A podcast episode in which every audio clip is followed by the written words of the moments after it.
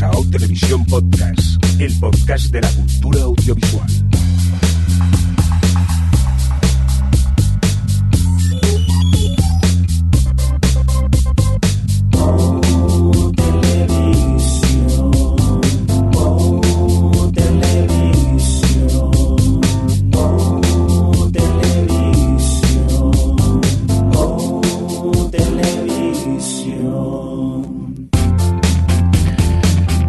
¿Qué tal? Bienvenidos y bienvenidas a Televisión Podcast, el podcast de la cultura audiovisual. En esta nuestra nueva edición, la 187, dicho en términos más televisivos, la S08E21. Una edición así especial, tranquililla, veraniega, ya que vamos a hablar de las series que hemos estado viendo estos eh, días de los estrenos que se han producido este verano de 2014. Pero antes, dejarme que presente al equipo habitual. Desde Madrid, vía Sky, tenemos a Adri. ¿Qué tal, Adri? ¿Cómo estás?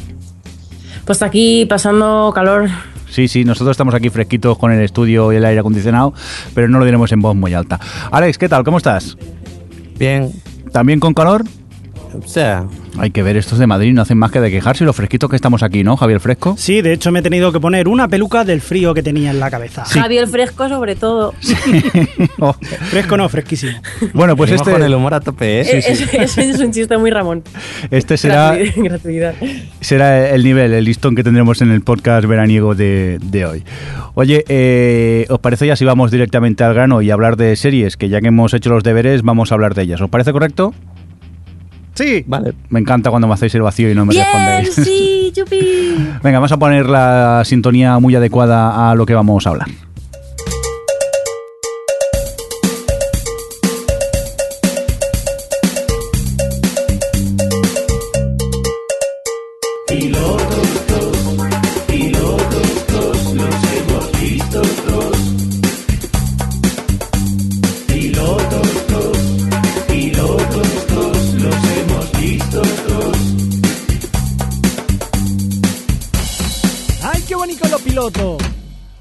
Rico, muy rico.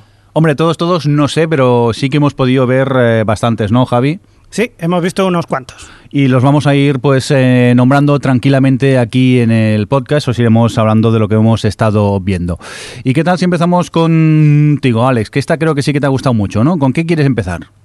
Pues vamos a hablar de, de Strain, la serie mm, producida por Guillermo del Toro para la cadena FX. Que bueno, este hombre tenía esta idea de hacer una serie, pero en su momento no se la compró, creo que se la presentó a Fox, la cadena no se la compró y él hizo unos libros. Y ahora ha conseguido hacer la serie, entonces en cierto modo está adaptando los libros que había escrito para hacer una serie. Como Juego de Tronos. Sí. No, pero Juego de Tronos no era así. Juego de Tronos, él dijo... Él quería hacer una serie. No, él hizo unos, no, hizo una serie, hizo unos libros haciendo todo lo que no podría haber hecho si hiciese una serie. pero él presentó la idea de Juego de Tronos como una serie. No, no la, no la llegó a presentar como una serie. Ay, pues yo tenía entendido que sí. No, él- que él aprovechó porque él había trabajado en televisión para hacer unos- unos- una historia que no podía hacer en televisión, aunque mira. Bueno, que nos vamos del tema. Sí. De, Strain, que es una, eso, la serie de Guillermo del Toro, es una serie sobre vampiros, que mezcla un poco eh, serie de vampiros y serie de epidemias, que mira, ahora con lo del ébola estamos muy al día en esto. Y, Y, nada, y- pues... y- y- y series de divorcios también, ¿eh? A ver, eh, la serie a, a mí me ha gustado mucho, pero hay que reconocer que pisa todos los lugares comunes que se suelen ver en este tipo de historias. Tenemos aquí al protagonista que siempre trabaja y descuida a su familia, entonces pues eso se está divorciando y no puede cuidar de su hijo. Tenemos... ¿Eh? Que es, No. yo voy a, voy a- vas a enumerarlos y a todos voy a decir pereza. Sí, no, pero realmente es eso, son todos los tópicos. Luego, bueno, pues eh, tenemos lo de epidemia, un avión que llega infectado. Me- a mí me recuerdo mucho esto al principio de, de este piloto tan aburrido, el de Fringe. Tengo Eh, buenos amigos. Creando amigos, ¿eh? Sí. Y, y bueno, entonces eso es una serie que tiene muchos de los tópicos, pero que a mí me está entreteniendo mucho, que sin sorprenderme me tiene aquí enganchado. Que cada vez que acabo un episodio me quedo con las ganas de ver el siguiente.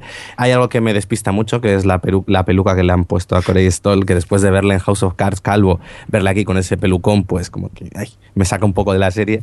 Pero vamos, que yo, yo creo que está entretenida, que funciona bien. Pues bueno, las partes de los vampiros, los monstruos, yo creo que están, está bien llevadas, tiene sus momentos inspirados y a mí me está entreteniendo mucho. Adri creo que no está de acuerdo, ¿no? No, yo es que sinceramente me esperaba algo un poquito distinto y me he encontrado con una serie tan convencional y tan, pues eso, típico, roto ya lo has comentado con respecto a los perfiles de personajes, pero es que incluso el primer capítulo es que es el típico, eh, em, pues la típica historia un poco con todos los elementos de, de cepa, eh, de que se descubre y tal, y entonces no me aportaba en nada en ningún sentido y toda la parte un poquito más de misterio que por supuesto, bueno, eh, vale, no voy a decir esto porque será spoiler, supongo, pero eh, la parte de los villanos o el misterio este que está relacionado con cosas que es un poco ya también lo de siempre, todo ese secretismo, no sé, me, todo me produce una gran pereza que no me motiva y realmente no es para mí, a pesar de que tiene algunas secuencias que me gustaron y que son muy de, de serie B, que, que, tenía ese pequeño encanto, pero vamos, mm, vi dos capítulos y, y no, no, tengo ningún interés de seguir porque no me llama en absoluto. Yo solo he visto el, el, piloto, pero sí que es verdad que dentro de que es muy convencional, eh, que ya lo que cuentan ya lo he visto en otras series o películas, a mí me entretuvo bastante el, piloto, yo me entretení mucho con él y, y, vamos, tengo ganas de ver más, más episodios. A mí me ha pasado una cosa parecida. Quizás me esperaba mucho. También tengo amigos que me dijeron que habían leído el libro, el de Nocturna, y que no les había convencido. Dice, si la serie es como el libro, prepárate para lo peor. Entonces quizás ya estaba un poco sobre aviso sobre la serie y, y quizás eso, no, no, he tenido tantas expectativas, me esperaba quizás algo mejor, pero no me ha desagradado lo que he visto. Lo único que eso sí, pues se me echa mucho para atrás el tema familiar del protagonista que tiene que divorciarse, la custodia de su hijo que no nos lleva absolutamente nada y que es pura paja y por lo menos para mí y, y, también, sobre todo, lo que decía Alex, la peluca de Cory Stoll. Sois unos, sois unos exagerados con lo de la peluca. Yo, si no me lo llegáis a decir, me hubiera pensado que ese señor tenía pelo de toda la vida. Sí, la verdad pero es que... si tú le has visto en claro. House of Cards, lo sabes. Sí, pero como no lo reconocí en un principio... A mí claro, me pasó igual, yo decía, digo, este, este, tío me suena de algo y no sé de qué. Pues porque tenía la, la mierda de la peluca ahí encima. Sois, sois muy exagerados. No, no soy exagerado, soy calvo, que es diferente. Y eso me indigna Yo también, muchísimo. Javi, pero me da igual. Si, me indigna muchísimo. Si el señor se avergüenza y quiere llevar peluca, pues que la lleve. Es un traidor a la causa, ¿vale? Pero No, es lo que hay. Que no, Esto- que la peluca es, es personaje, luego harán que eh, se convierta en zombie. Entonces tendrá el peluquín maldito. Porque... Sea, como el capítulo de los Sí, de Simpsons. los ¿no? Simpson. Claro, claro. es verdad. Que no, que... No, a mí me, me han comentado de uno que, que se ha leído los libros que dice por ahora que la están adaptando muy, muy fielmente. Vale, entonces. Según me han dicho. Eh, que nada, que yo quiero denunciar desde aquí al señor Guillermo del Toro. Tío, eh, cúrate esa falacrofobia, esa, esa fobia a los calvos y, y déjanos que somos felices, que no somos malos. Pero no pasa nada por llevar peluca, Javi. Tú con una quedarías muy bonito, te lo digo yo. Ya, ya, Rubia poder ser. Ya, ya, ya he tenido y no. Da mucho calor. Por cierto, Adri, que hemos preguntado por Facebook y la gente nos ha contado cosas, ¿no? De, de Strain.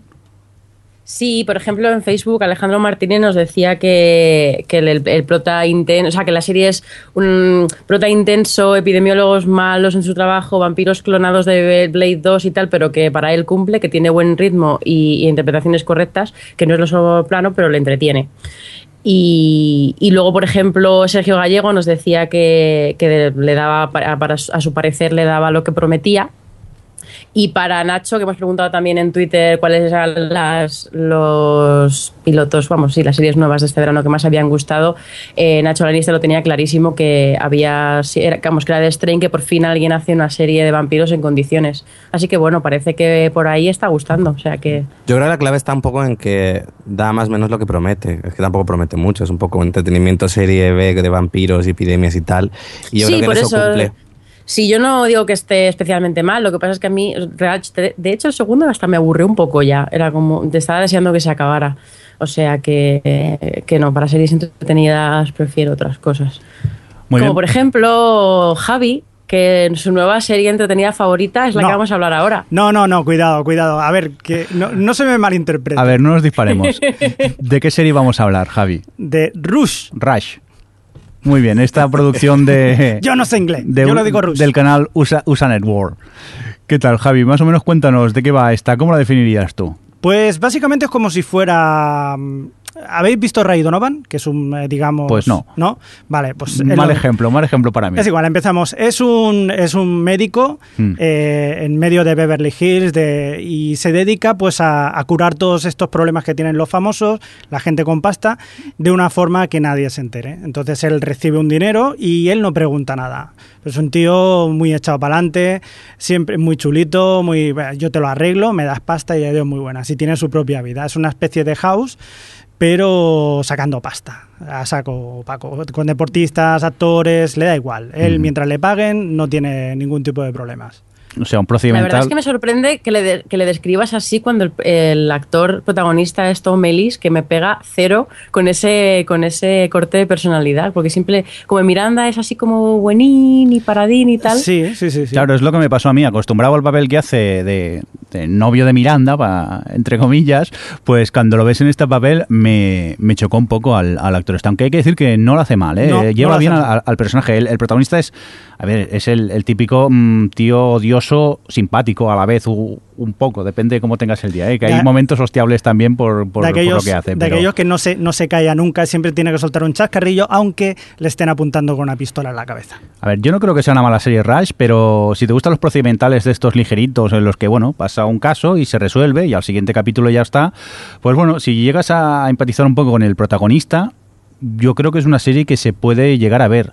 Para mí no, no es mi tipo de, de serie, ya os lo digo. Aparte, las- el- tuve la sensación que en el piloto pasan demasiadas cosas para ser un, un piloto. Se resuelve todo plas, plas, plas en un momento y situaciones súper chungas las resuelve como, como si nada.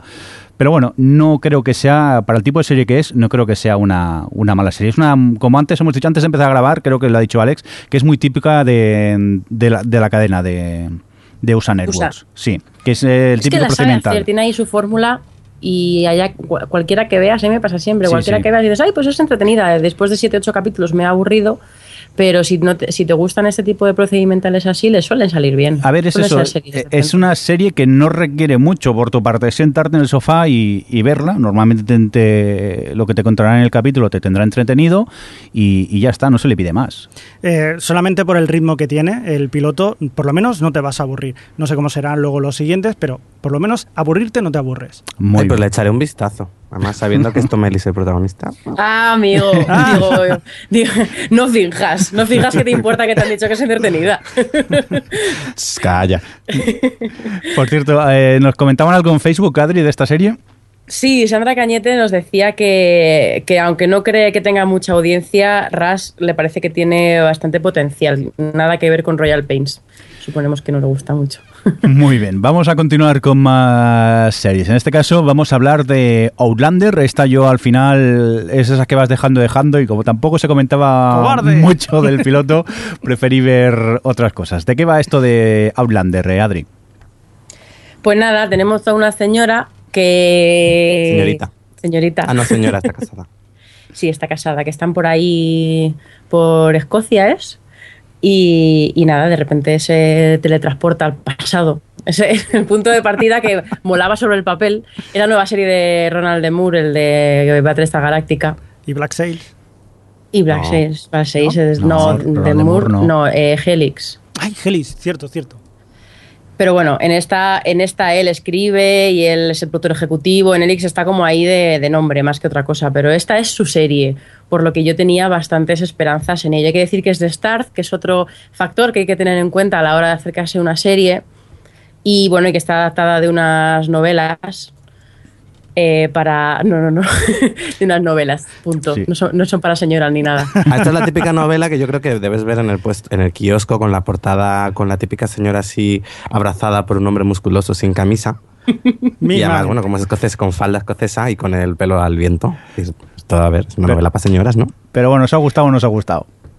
No. No. la verdad es que eh, o sea, no me ha gustado por dos motivos. Primero, porque me aburrí, me aburrió como una ostra.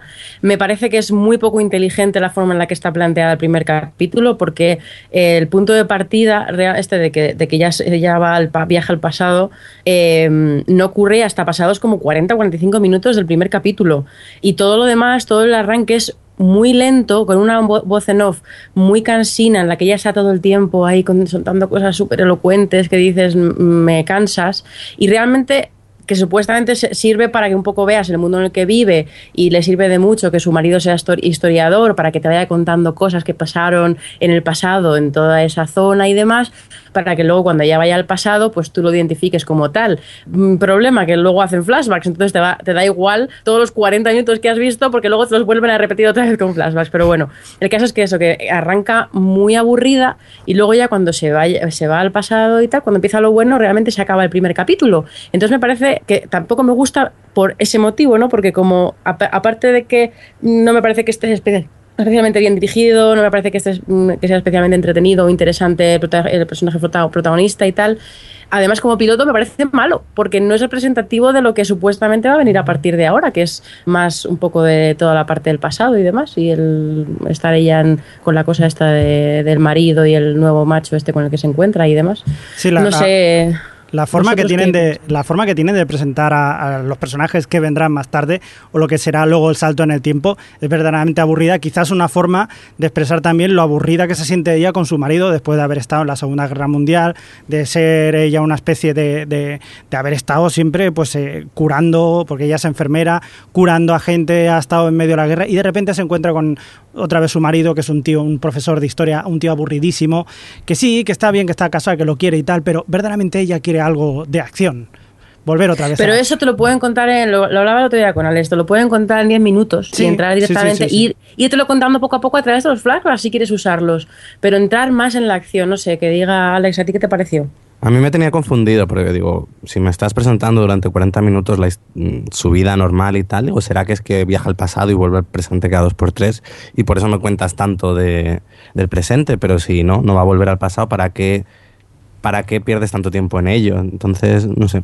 A mí me, me, intriga el hecho eso de que Ronaldo Moore esté haciendo esta serie y que no sea como Hellis, que bueno, que estás ahí de productor y pasas un poco, sino que sea que escriba el episodio ya no porque este haya sido, me parezca que es un poco desastre por lo que ya habéis comentado, sino por, por la temática, que no sé, me parece muy alejada pues a Galáctica, podríamos decir, o incluso a algunos de sus proyectos que ha tenido que luego no han salido adelante.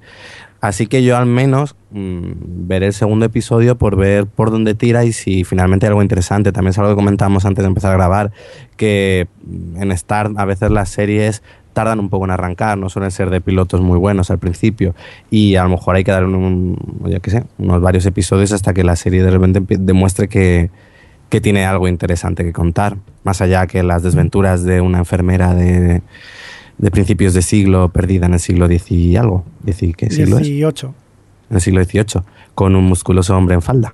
Pero a ver, lo, lo, lo importante, Javi, ¿qué es de estas? ¿Se ven tetas y culos o no? Ah, vale, entonces. Hombre, tienes ahí una bajada al pilón bien baja. pero, pero. no me hagas spoilers, no me hagas spoilers. yo tenía ahí la como la hoja, la lista de Stars, en plan eh, check, check, porque no le falla una, macho. Vale, vale. Pero se ven unos bonitos eh, paisajes y unos filtros de Instagram preciosos. Sí. Sí. Bueno, yo eh, precisamente iba a destacar eso, que a pesar de que no me parece que esté especialmente bien dirigida, eh, creo, de por otro lado, que es por, por, falta de dinero, pero la, fotografía sí que me gustó porque usa bien un poco los tonos, el blanco y negro y el sepia y el color y tal, para, para un poco anticiparte lo que va a pasar y bueno, por, por agarrarme un poco a algo, porque cuando estás viendo el capítulo y te estás aburriendo, pues qué bonito se ve, es lo único que te queda. Pero por eso mismo, porque también en el momento que ella deja la, la Segunda Guerra Mundial y vuelve otra vez con su marido, yo creo que lo hacen a propósito para enseñar la vida gris que tiene ella con eh, con lo que es su marido actual. O sea que no me extraña que, igual lo hayan cogido ese tono, no es blanco y negro, pero sí muy pálido, muy, muy bajo de intensidad y eso hace también eh, que cuando dé el salto a la verde Escocia del siglo XVIII ya sea la repanocha y con tíos ahí duros de cojones, aunque vayan con faldas. Vamos, el típico consuelo, ¿no? De, uy, la fotografía es muy bonita, ¿eh? Vale, vale, no me estáis vendiendo para nada la serie esta que hemos tenido bastantes comentarios eh, sobre las series nuevas de tal y, incluso series que nosotros no pensábamos hablar. Nos han, hay gente que la ha destacado y de Outlander, Outlander nadie ha dicho ni pío. También que solo lleva un episodio. También, pero, hay gente que con un episodio ya me ha destacado, o con dos solo me ha destacado la de. A ver, yo, he leído a media esta. He leído a, en mi timeline a gente hablar bien de ella, pero eran lectoras de los libros. Así que al menos estaban contentas con la adaptación. Yo, la gente de mi timeline en Twitter que la ha visto, la ha dejado bastante mal. Eh, para que no lo sepa. Éramos nosotros, ¿eh, Jordi? No, era, era más gente, era más gente aparte de vosotros. Aparte, si a vosotros no os sigo, que ya os tengo muy vistos. Uh, el libro son de Diana Gabaldón, que es una mujer de Texas. Muy bien. Vamos a Bueno, otra que- ah, sí, vale. no, di, perdón, Adri. No, no, iba a dar paso, por favor, eh, Vale. director del podcast. Uy, gracias. Eh, me han dado un cargo y todo de repente. Vamos a continuar, vamos a por más series. En este caso, eh, esta serie, ah, no recuerdo la cadena, era CBS, ¿verdad? ABC. ABC, perdona. Eh, Network, mm, un drama así de ciencia ficción, una cosa rara, que está Steven Spielberg por en medio. ¡Steven Spielberg! Y a mí personalmente no me gustó nada. Estamos hablando de Extan. Eh, ¿Cómo definiríamos esto, eh, Alex? Pues Solaris más inteligencia artificial. no, a ver, la, la serie es de una señora, Berry, que está en el espacio durante una misión ella solica. 16 y meses. cuando vuelve, eh, eso, 16 meses, y cuando vuelve anda, que está embarazada. Y es como... Ahora ¿de va así loca. Sí. Y luego además, eh, además de eso, pues tiene su marido es eh, bueno trabaja con inteligencia artificial y tal, y tiene un niño de mentira, un- bueno, un robot. Hmm. Y entonces te junta como un poco esas dos tramas, que además el piloto van un poco cada una a lo suyo. Y es eso, a mí me pareció al verlo un batiburrillo de cosas ya vistas aquí un poco de ciencia ficción, además un poco del hecho de estar protagonizada por una mujer mm, ahí en el espacio, ella sola me recuerda un poco también hecho de pues a, Gravity, a coger un poco, aprovechar el tirón de Gravity y tal. Pero vamos, eh, me resultó muy ramplona, no tenía, no era llama- especialmente in- intrigante, no, no sé, no me gustó. Vale, vale. Yo, yo estoy contigo. ¿eh? Yo a los siete minutos estaba mirando ya el reloj y veía todo ya lo que me faltaba. No, no entendía la serie, no, no entré en, en ella. Lo que me contaban no me interesaba para nada. Solo hay un punto mm, avanzado en la serie que es cuando entra el tema moral de, de los robots, para no entrar mucho en, en spoilers. Inteligencia artificial. Sí, que eso le vi un poco de interés mínimo, pero es que todo el resto de lo que me han contado me pareció una patraña muy, muy gorda y vamos, lo, lo descarté totalmente. Y Javi, Pero que además que- luego todos Mm. los robots, sí, podía, eso podía estar, a mí eso me parecía más interesante, pero era como de otra serie, a ver, ¿esta de qué va? ¿De, de la señora esta que está embarazada o de, del marido haciendo robots? Supongo que más adelante se seguirá viendo. Por cierto, también hay una, una trama. Perdón, Javi, que toca el botón, que no Ah. debía. Sigue, sigue, perdone. ¡Censura! No, es que quería toser y me equivoco el botón. dale, dale, Javi. Que, que también hay una trama oscura.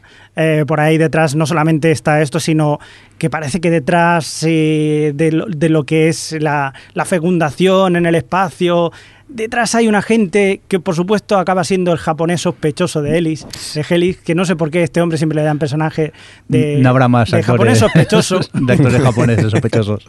y ya está. Y- Por cierto, que el futuro que pintan es muy de chichinabo, ¿no? Los cubos de basura son modernos y me pareció muy cutre todo. O sea, tienes cubo de basura y tienes que salir a la calle a echarlos. Vaya mierda de, de progreso.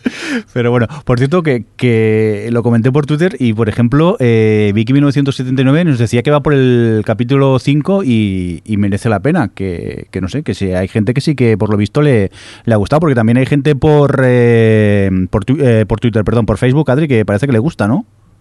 Sí, bueno, García Víctor que nos decía, nos hablaba de varias series, por ejemplo, Tyrant le había gustado cómo reflejaba la situación árabe, eh, señalaba Peli Dreadful que dice, me queda el último capítulo y de momento compro Holly, pues menos mal, porque te queda solo uno. Eh, decía que, que sí, que Extan le tenía enganchado, o sea que bueno, pues quizá según vaya avanzando la serie vaya construyendo otras cosas, quién sabe. Yo no la he visto, no tengo más demasiado. No me llamaba demasiado. Bueno, de primeras tenía curiosidad, pero a medida que se han ido leyendo opiniones y tal, con, vamos, con las pocas series que puedo ver, he preferido pasar de ella. Muy bien, pues vamos a continuar con más series. Eh, de Extan nos vamos a Satisfaction, que esta... ¿De qué va, Adri? Que tú sí que la has visto esta. Sí, pues eh, es una serie de USA Network que la verdad no pega nada con el perfil del, del canal, de las series que hemos estado hablando antes con respecto a Rush. De hecho, las emiten las dos en la misma noche. Y es de una pareja que empieza a tener, pues son, eh, bueno, cuarentones, tal. sí, eh, la crisis de los tienen- 40, tal cual. Sí. Crisis de sí, sí, es Crisis de los 40. eh, tenemos a él, que es una especie de broker mm, tal, y ella, que pues bueno, dejó su carrera como diseñadora de espacios o lo, bueno, no es arquitecta, pero bueno, sí, diseñadora de interiores por, por, por tener una familia y demás, pues ahora está en una crisis de pareja y en una crisis personal. Y el primer capítulo lo que te cuenta es un poco esa crisis, te, te muestra desde el punto de vista de ambos, empieza eh, con el punto de vista de él, que parece que la serie va a estar centrada en él, pero de repente hay un momento en el que da el cambio y ya te muestra el punto de vista de ella y al final los dos convergen. Y bueno, a mí la verdad es que me sorprendió un montón porque el piloto me encantó, vamos, el primer capítulo me encantó, eh, porque realmente creo que consigue que vayas muy bien, entiendas muy bien al protagonista, eh, a pesar de que en al principio parece el típico arrogante, tal, de poco a poco le, le empiezas a entender, pero es una serie que construida muy bien a base de, de sutilezas, otras cosas menos sutiles, pero que, no sé, que sí que eh, como una película que, cualquier película que es un tema muy típico de cine indie, en plan la crisis de los 30, la crisis de los 40, tal, pues parecía un poco eso. Y de hecho es lo que me pasa con Satisfaction, que acaba el primer capítulo y realmente no hay nada planteado para que siga. Es como, mira, te hemos contado la, la- te hemos contado la crisis de esta pareja, aquí lo tienes y a partir de ahora que tiene un, un punto hang, la serie esta de, de- no me acuerdo cómo se llama el actor, que se convertía en... Thomas Jane. El Thomas Jane. Eso, eso, Thomas Jane, gracias. Que se convertía en Gigoló. en gigoló y, y va un poco, parece que va a ir un poco por ahí, pero luego vi el segundo y realmente no va tanto por ahí. De hecho, el segundo ya es- me, parece, me resultó completamente convencional, no me aportaba demasiado, era un poco redundar una y otra vez en lo que ya te habían contado muy bien en el primer capítulo. Así que nada, me he quedado con el primer capítulo, que dura una hora, me gustó, me lo pasé bien y ahí se ha quedado. Satisfaction. Tú también la has visto, ¿no, Crespo? Sí, la primera media hora me aburrí muchísimo porque la verdad que no me enganchaba ninguno de los personajes, no le tenía ningún tipo de empatía al, protagonista y ver cómo un tipo tiene la crisis de los 40, pues, eh, pues paso. Y luego lo de la mujer, pues también digo, pues es que me dan igual. O sea, eh, tenían la- lo principal, lo, lo que más sufría es que tenían la piscina sucia. Digo, vaya mierda de, de- de crisis de mierda y ya está. Metáforas, metáforas. Sí, me- ya. mente sucia, mente sucia lo que tenían. Y nada, la verdad que luego eh, tiene alguna cosita que, que es graciosa, porque eh, sí que es un drama, pero también es comedia, tiene un poco de comedia. Yo creo que se pasan un poco con, eh, con hacerlo un poco tan patoso al tío, pero es que ni por esas llega a engancharme el- el- lo que es el personaje. No sé, mm, yo no voy a seguir ahora. Puede, sí que es verdad que puede que a alguien le, le enganche. Ahora, si dice que el segundo ya, la parte, digamos, más graciosa que puede por lo menos enganchar, por lo menos en la parte esta rollo hang o gigolo, eh, ya se quita, pues ya me contarás. Pa' crisis, las mías. Vamos, que no os han gustado por lo, por lo visto. Pues vamos a por, a por otra serie que hemos tenido la oportunidad de ver. En este caso es el de las Ship, eh, este drama post-apocalíptico de esos que me molan a mí, que el mundo está, que se muere medio mundo y quedan cuatro gatos y tal. Y, y, y sí, la idea era buena, pero luego el desarrollo cada vez va como a, a peor. He de, he de decir, pues eso, que es un, un- un barco que están acompañando a una doctora que está investigando eh, en el Ártico. No, perdona, la doctora Sí. va acompañando a los otros que, que dice, oye, ¿puedo venir aquí un momento? Sí, hombre, sí. Vamos Sí, a estar cuatro, vale. cuatro meses ahí en el Ártico que no pasa nada. Que no pasa nada, que no pasa nada, que pero mientras están ellos incomunicados, eh, el mundo se va muriendo debido a una enfermedad contagiosa y van quedando cuatro gatos y de porrazo descubren que están casi solos en el mundo, eh, están como a punto de descubrir una vacuna y otros países la quieren y a partir de aquí es cuando empieza todo el, todo el follón, ¿no? Más o menos, Javi. Sí. Y, se, y para mí se empieza a desinflar ba- bastante la, la serie. No sé Esta, si... es la, esta es la serie de Michael Bay, ¿no? Sí, sí, señor.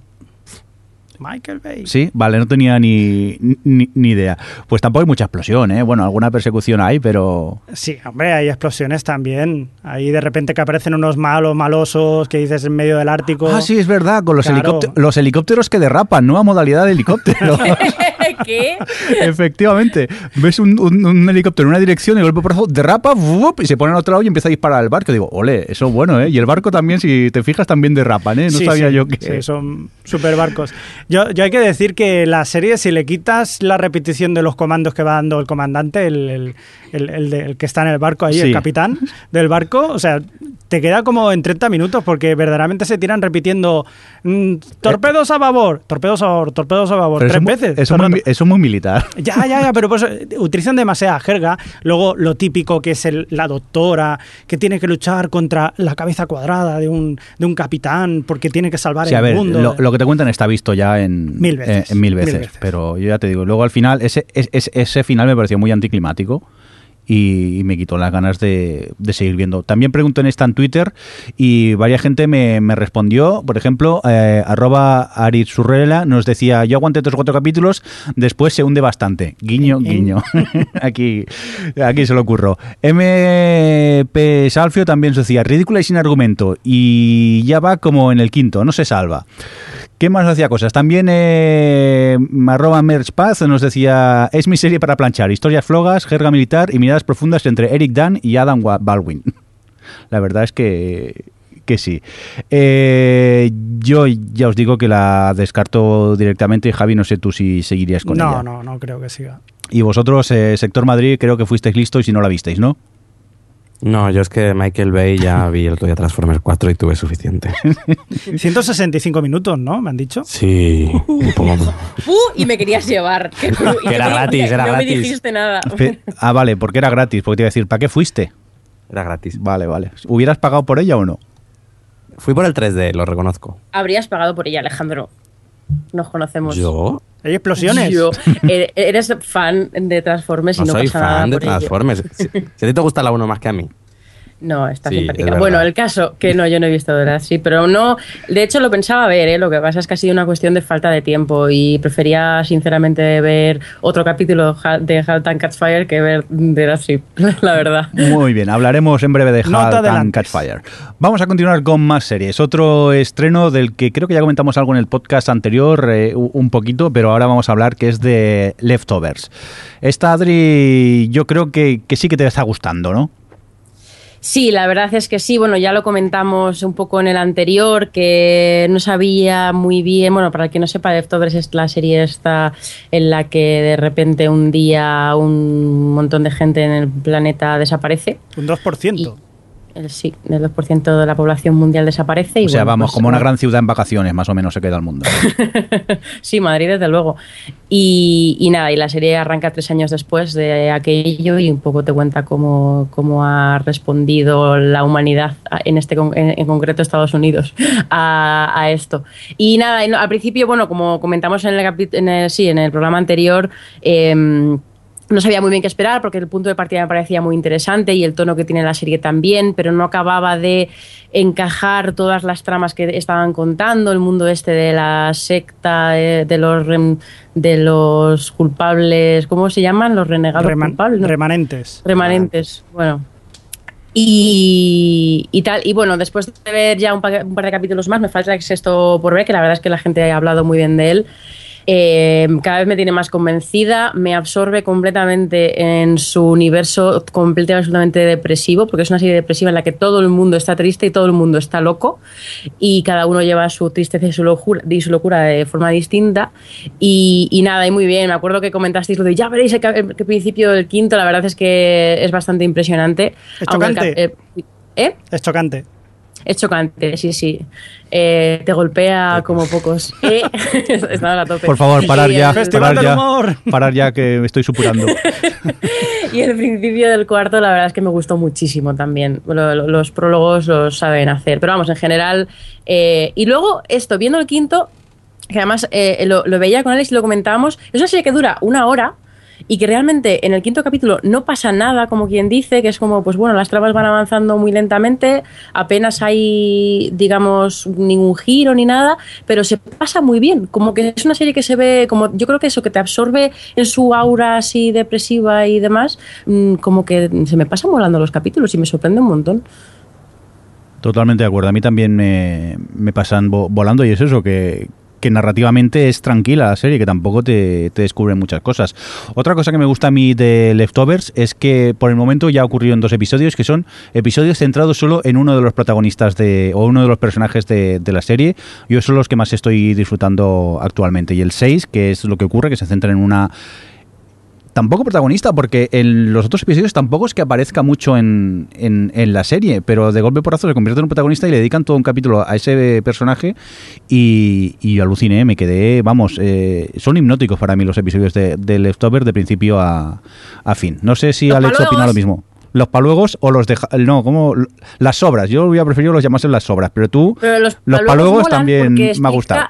Sí, le explica el concepto de la serie, porque aparte de que es, eh, que es una traducción que perfectamente podría ser literal, realmente la serie va de gente que está muy obsesionada, bueno, parte de esa gente está obsesionada con que en cualquier momento pueden desaparecer, o sea, son conscientes de su... em, de su situación de palueguelismo, palueguelismo. Entonces lo describe muy bien. No estoy de acuerdo. Yo no quiero decir nada, pero los paluegos en mi pueblo es lo que se te queda en los dientes y te comes al cabo de un par de horas. Eso. Pues eso, Sí. pues por eso lo digo. No que- sé, ¿eh? ¿Quién sabe si dentro de un par de horas el universo se va a llevar a otro 2%? Paluegos, los paluegos del universo. Alex, ¿a ti te gusta? Yo creo que sí, ¿no? Que también estás en nuestro equipo. Sí, eh, no, bueno, yo creo que realmente lo que va haciendo, eh, va haciendo la serie primero fue presentar un, un universo muy general y luego se ha ido centrando. Por cierto, el capítulo 3 se centra en un personaje, el 6 en otro, pero el 5 también está centrado, si no en un personaje, en, la secta. Entonces, yo creo que lo que ahora ya está haciendo, que es lo que yo esperaba de la serie, por eso me, me está encantando, es realmente eh, bucear un poco en el universo que ha- en ese universo que ha quedado de, pues eso, de gente de las obras, de la gente que se ha quedado ahí, cómo les afecta a todos y a diferentes niveles. Me gusta mucho como, pues eso, todo el tema de las sectas, como todo han ido apareciendo, como pues también se lo van explorando, todo lo de lo, pues el, ¿cómo se dice esto? Los congresos de gente que ha perdido familiares, que se reúnen también para hablar sobre todo eso.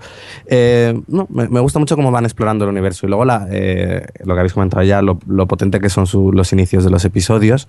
Son muy, muy conceptuales todos y, y todos con mucha, mucha fuerza. No, al principio estaba ahí un poco dudoso con la serie, porque no sabía si iba a ser capaz de cogerle el tono o el hecho de que los personajes como estaban todos tan deprimidos y tan chalaos y era difícil involucrarte con ellos y si eso me iba a suponer un problema. Pero no, eh, después ya, ya después del quinto episodio, pero ya con el sexto confirmo que la serie me está gustando mucho.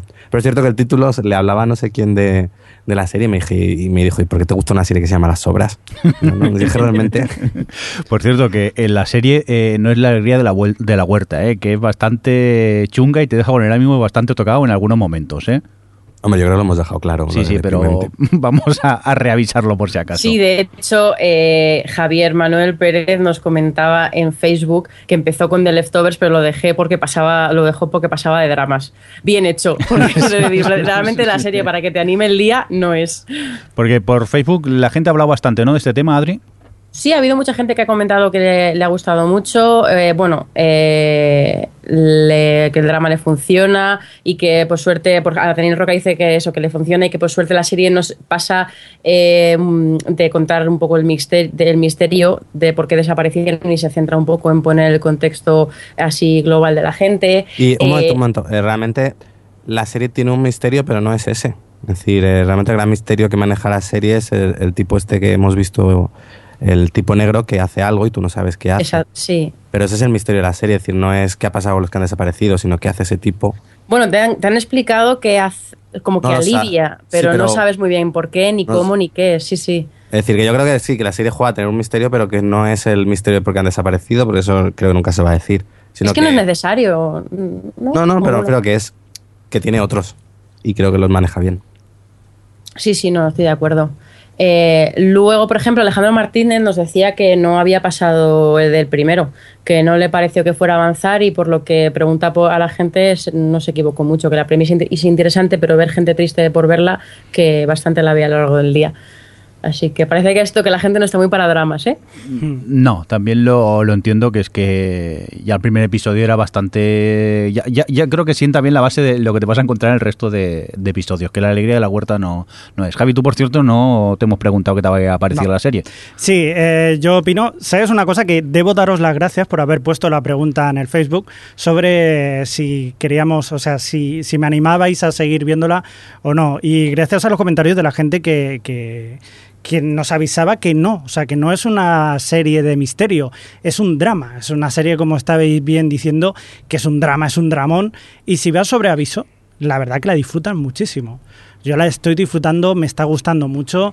Los personajes, también hay que decir que no es una respuesta a nivel mundial, sino centrada en un pueblecito, en la gente de un pueblecito, en, en los dejados. Si, si cada uno le ha puesto un nombre, yo le llamo los dejados, Los porque dejaos. son los que la han dejado ahí.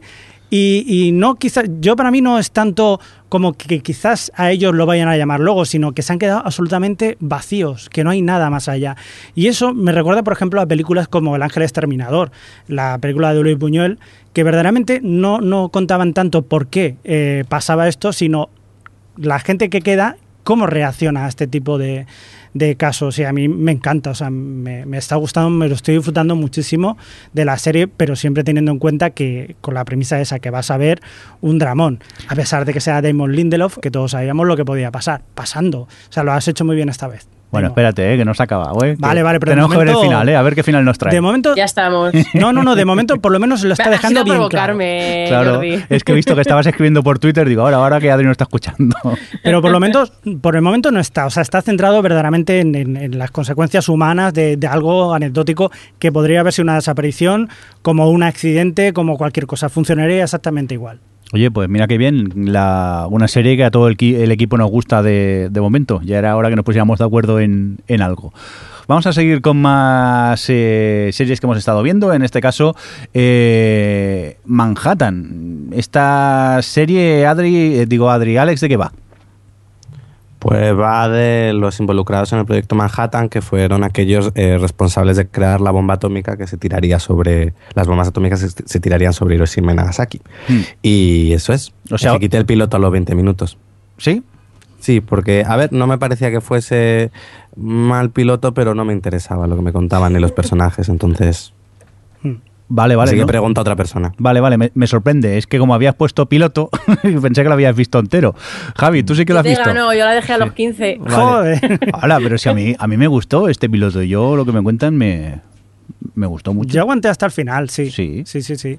Y tenía cositas que, que sí, que, que gustan y tal, pero verdaderamente me, me- me pareció volver otra vez a, a intentar, ¿sabes? Hasta, hasta las tío coger ya la moda esta de serie de, de tipo Mad Men. No, Javi, no tiene nada que Sí, ver. pero bien, estilo. ¿por qué? ¿Porque pasa los 50? O, Sí, por una, no, pasan Bueno, los 40, los 40, ¿no? Pero perdón, sí. de que es una cosa... Algo que- de más, Eh, una época de anterior. época, Ya, pero no de- tiene nada que ver a lo que es eh, Mad Men en este caso. Y en este caso, de momento, de momento no están habiendo ningún tipo de reflexión. Supongo que más adelante sí hay un personaje que reflexiona, que es el nuevo que llega allí y se entera de que lo que están haciendo es una bomba, una bomba atómica y que puede matar a muchísima gente, o sea que va a ser un caos. Pero por el momento, no, no, ellos lo que tienen muy claro es que van a hacer la bomba y que, y que da igual, o sea que con ella quieren, quieren acabar la guerra. Nada Ah, más. Pues claro, eh, pero a, mí eso no me, no me parece mal, es decir, es el pensamiento lógico Bueno, para esa gente. Bueno, quizás para esa gente sí, pero es, es una pena que no se reflexione más. No sé si más Sí, adelante de la serie se, Yo creo se que la hacer. reflexión está ahí, ¿no? Bueno, ellos desde el primer pun- momento ya te lo dicen a Juno que cada vez que alguien intenta reflexionar dice, claro, y nuestros soldados que están muriendo cada día están muriendo tantos y con esto vamos a salvar, eh, no sé, también era el piloto, Javi. A lo mejor si vemos más, epi- digo más episodios la cosa más adelante cambia la cosa cambia, pero me da a mí la sensación de que no va a haber ningún tipo de, de, de eso, de, de- de culpa o de, por así decirlo. Yo, yo creo que sí lo habrá más adelante, pero yo creo que realmente lo que te está mostrando. Ten en cuenta que eh, a veces las cosas estas de época tienes que ver, no hay que verlas con la visión de ahora, sino con los personajes en el momento están en guerra y, y lo que decía Mirindo, no, y no paran de decirlo varias veces, eh, nuestros soldados mueren y entonces hay que hacer algo para evitar que sigan muriendo. Ya, pero si lo que quieres hacer es, es una muestra de lo que de lo que se hacían en su momento, pues igual puedes hacer un documental, como mucho, pero No, pues hacer una serie y es lo que están haciendo. Sí, en este y caso una sí, reflexión Javi. también puedes hacerlo. No me, y hay un no me- personaje que reflexiona sobre ello, pero me refiero, no, no tendría solo. sentido que de repente todo el mundo está involucrado en eso, se pensase, eh, uy, es que lo vamos a hacer, eh, va a matar mucha gente y, y es malo. No, porque no lo pensaron, si no, no lo habrían hecho. Es decir, Claro, quién sabe, quizá dentro de unos episodios sí que, Claro, que ocurra eso, Javi, pero yo creo que en, en ese caso sí que le doy la razón a Alex, porque claro, también es el, el- el principio, nos cuentan un poco el, el- el principio de este, de este proyecto. Que por cierto, el piloto un poco largo para mi gusto. ¿A ti no se te hizo largo? demasiado. Demasiado, ¿no? Te podían haber contado lo mismo con, con mucho menos tiempo, quizá. Y con menos gente también. También. Sí, Basta porque de hay- pilotos de 70 minutos. Totalmente de acuerdo, madre. Pilotos cortos. Ya no digo de 20, pero de unos 40 o algo así, ya 43 minutos sería lo, lo correcto. ¿Tú, Javi, por eso la vas a seguir viendo o no, No. esta de Manhattan? ¿No? No. Yo creo que sí, me picó la, la curiosidad bastante y algún un par o tres más sí que voy a ver, a ver cómo, cómo va de, de momento la, la serie esta. Eso es un te vas a ver la temporada entera, ¿no? Mm, Posiblemente.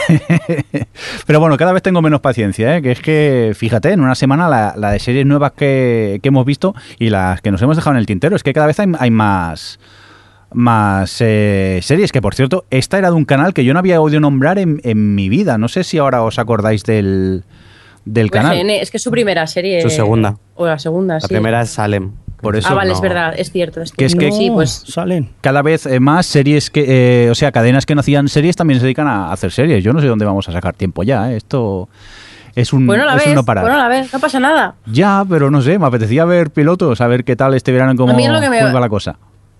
A mí es lo que me pasó, que empecé a verlo, estaba así viéndolo, no me estaba pareciendo mal, ¿eh? pero lo estaba viendo y digo, es que en el fondo lo estoy viendo porque vamos a grabar OTV. Pero ni me interesa, ni me apetece, ni...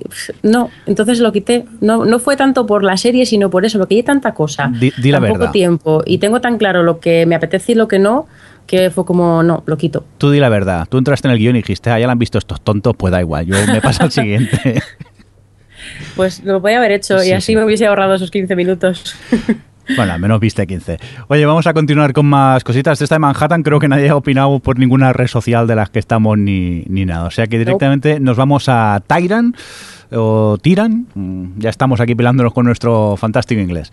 Esta que sí que hemos tenido oportunidad de ver eh, tanto Javi como yo y que nos ha encantado el piloto, ¿no, Javi? Pues sí, sí, sí. Hay que decir que es una serie ideada por eh, Gideon o Gideon Raff, que es el mismo autor de Homeland, Mm. y dirigido el piloto por David Yates, que lo conoceréis sobre todo por las películas de Harry Potter. O sea que es una serie muy bien hecha, muy bien pensada y está ambientada en un país ficticio, eh, un país eh, de los, eh, digamos, de Arabia, de la península arábiga. Y, nada, representa que es pues uno de los hijos del, presidente eh, tirano, por así decirlo, dictador que está allí, que decide irse a Estados Unidos y ahí pues tiene, trabaja como médico, tiene una familia americana, casado, tiene dos hijos y tal. Y un día pues su padre le, invita a una boda de, de su nieto, o sea, de un sobrino suyo, para, para que vaya ahí a verlos. y ya no contamos nada más. A partir de aquí recomendamos... Bueno, yo tengo un problema con este porque yo aluciné muchísimo con el piloto, empecé a hablar por Twitter, ¡ah, me encanta, me encanta, me encanta! Y de golpe porrazo me encuentro con, con Twitter, por ejemplo, uno de, de la Becoa que, que, que me decía, hoy estoy en el plan negativo, yo para en el tercero y tengo que decirte que lo mejor ya lo has visto.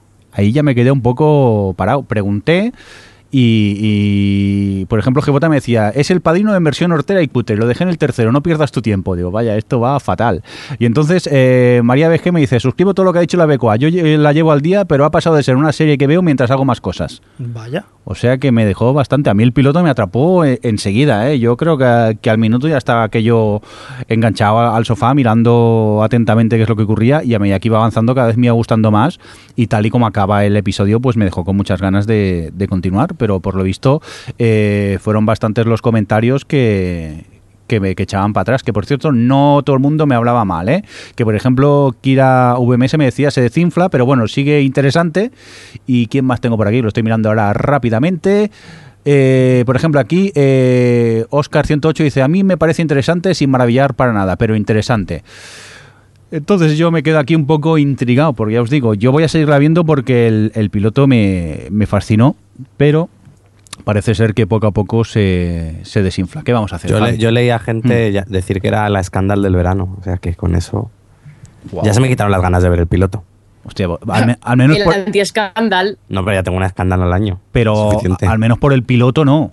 No. No, no tiene nada Decía que ver que era con- muy ridícula, No, que no, no. tenía. No sé. eh, Hombre, ridícula no. Eh, Además, eh, quizás hay un personaje excesivo, sí que es verdad, que es el, el otro hijo, el hermano del Sí.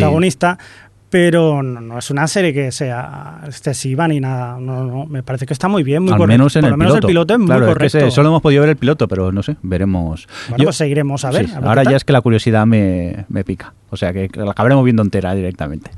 Venga, eh, vamos a continuar con más eh, cositas, si os parece. Vamos a, a ponernos cómodos porque creo que vamos a estar un ratito hablando de esta, y, eh, que es eh, Haaland Catch Fire. Y ahora, si me perdonáis un momento, mientras vais hablando, voy a parar el aire acondicionado porque tenemos Que chorrea, una, una gotera. chorrea, eh, directamente chorrea aquí. Venga, perdón, lo que os decía, Haaland Catch Fire. eh, La joya del verano. la joya de este verano. Bueno, bueno, Eh, Adri, eh, todo tuyo, pa'lante. Cuéntanos.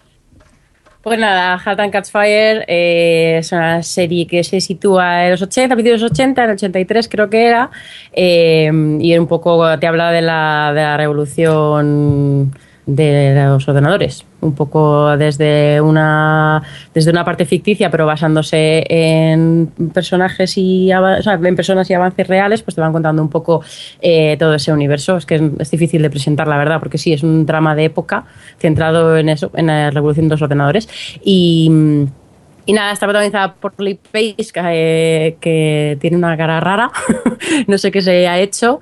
Y, bueno, a mí la verdad es que mm, no me lo esperaba para nada, porque la verdad es que el tema eh, me es algo ajeno en general. Quiero decir, no es que no me interese, pero tampoco me apasiona y, y puede llegar a ser como muy técnica, ¿no? Para, para gente no puesta en cierto tipo de cosas, pero lo hacen muy bien y, y me ha- vi un par de capítulos y me enganché completamente a los personajes y esto que, que no no, no conoces demasiado sobre ellos, de repente te entras ya de, de, de lleno a, a un poco el plan que tiene el personaje de Lee Pace, que es eh, construir un ordenador, bueno, sí, da como el siguiente paso ¿no? en el mundo de la informática.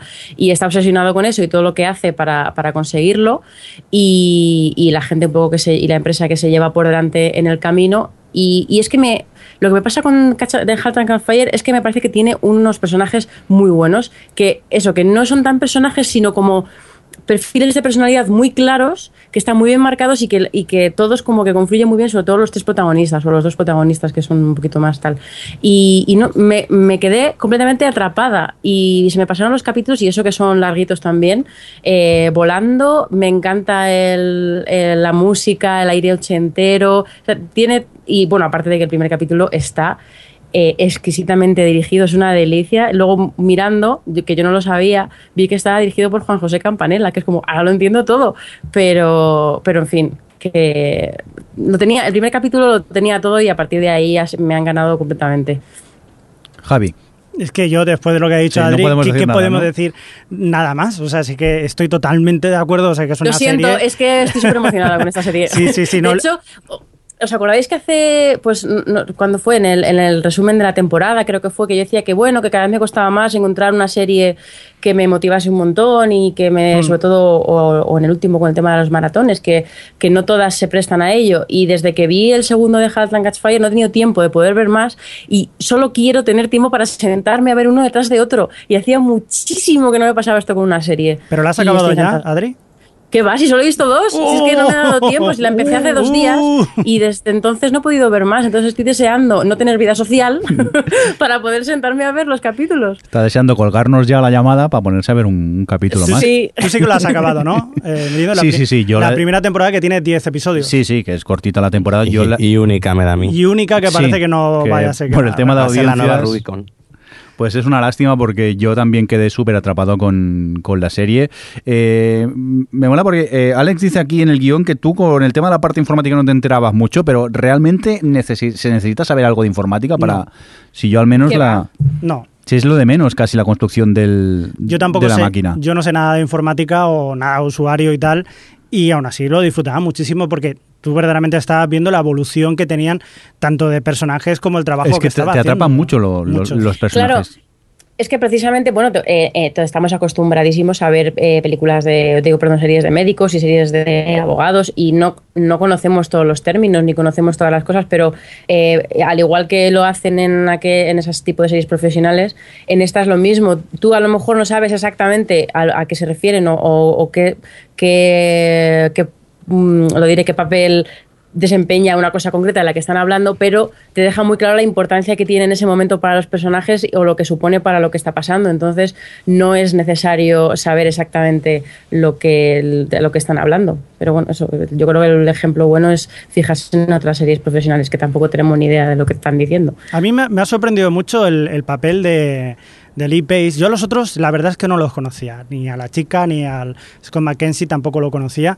Y, y al Lee Pace, claro, yo es que siempre tengo la imagen de- del tío que estaba haciendo los pastelitos, que era un tío muy ñoño en Pushing Daisies, eh, porque el personaje del Hobbit yo paso de él, o sea, lo comía, ya he dicho muchas veces que no cuenta para mí. Y, y aquí hace un registro totalmente diferente y, y me ha encantado, el tío lo, lo hace muy bien. Sí, la verdad que sorprende, que no estamos acostumbrados a verlo en un papel.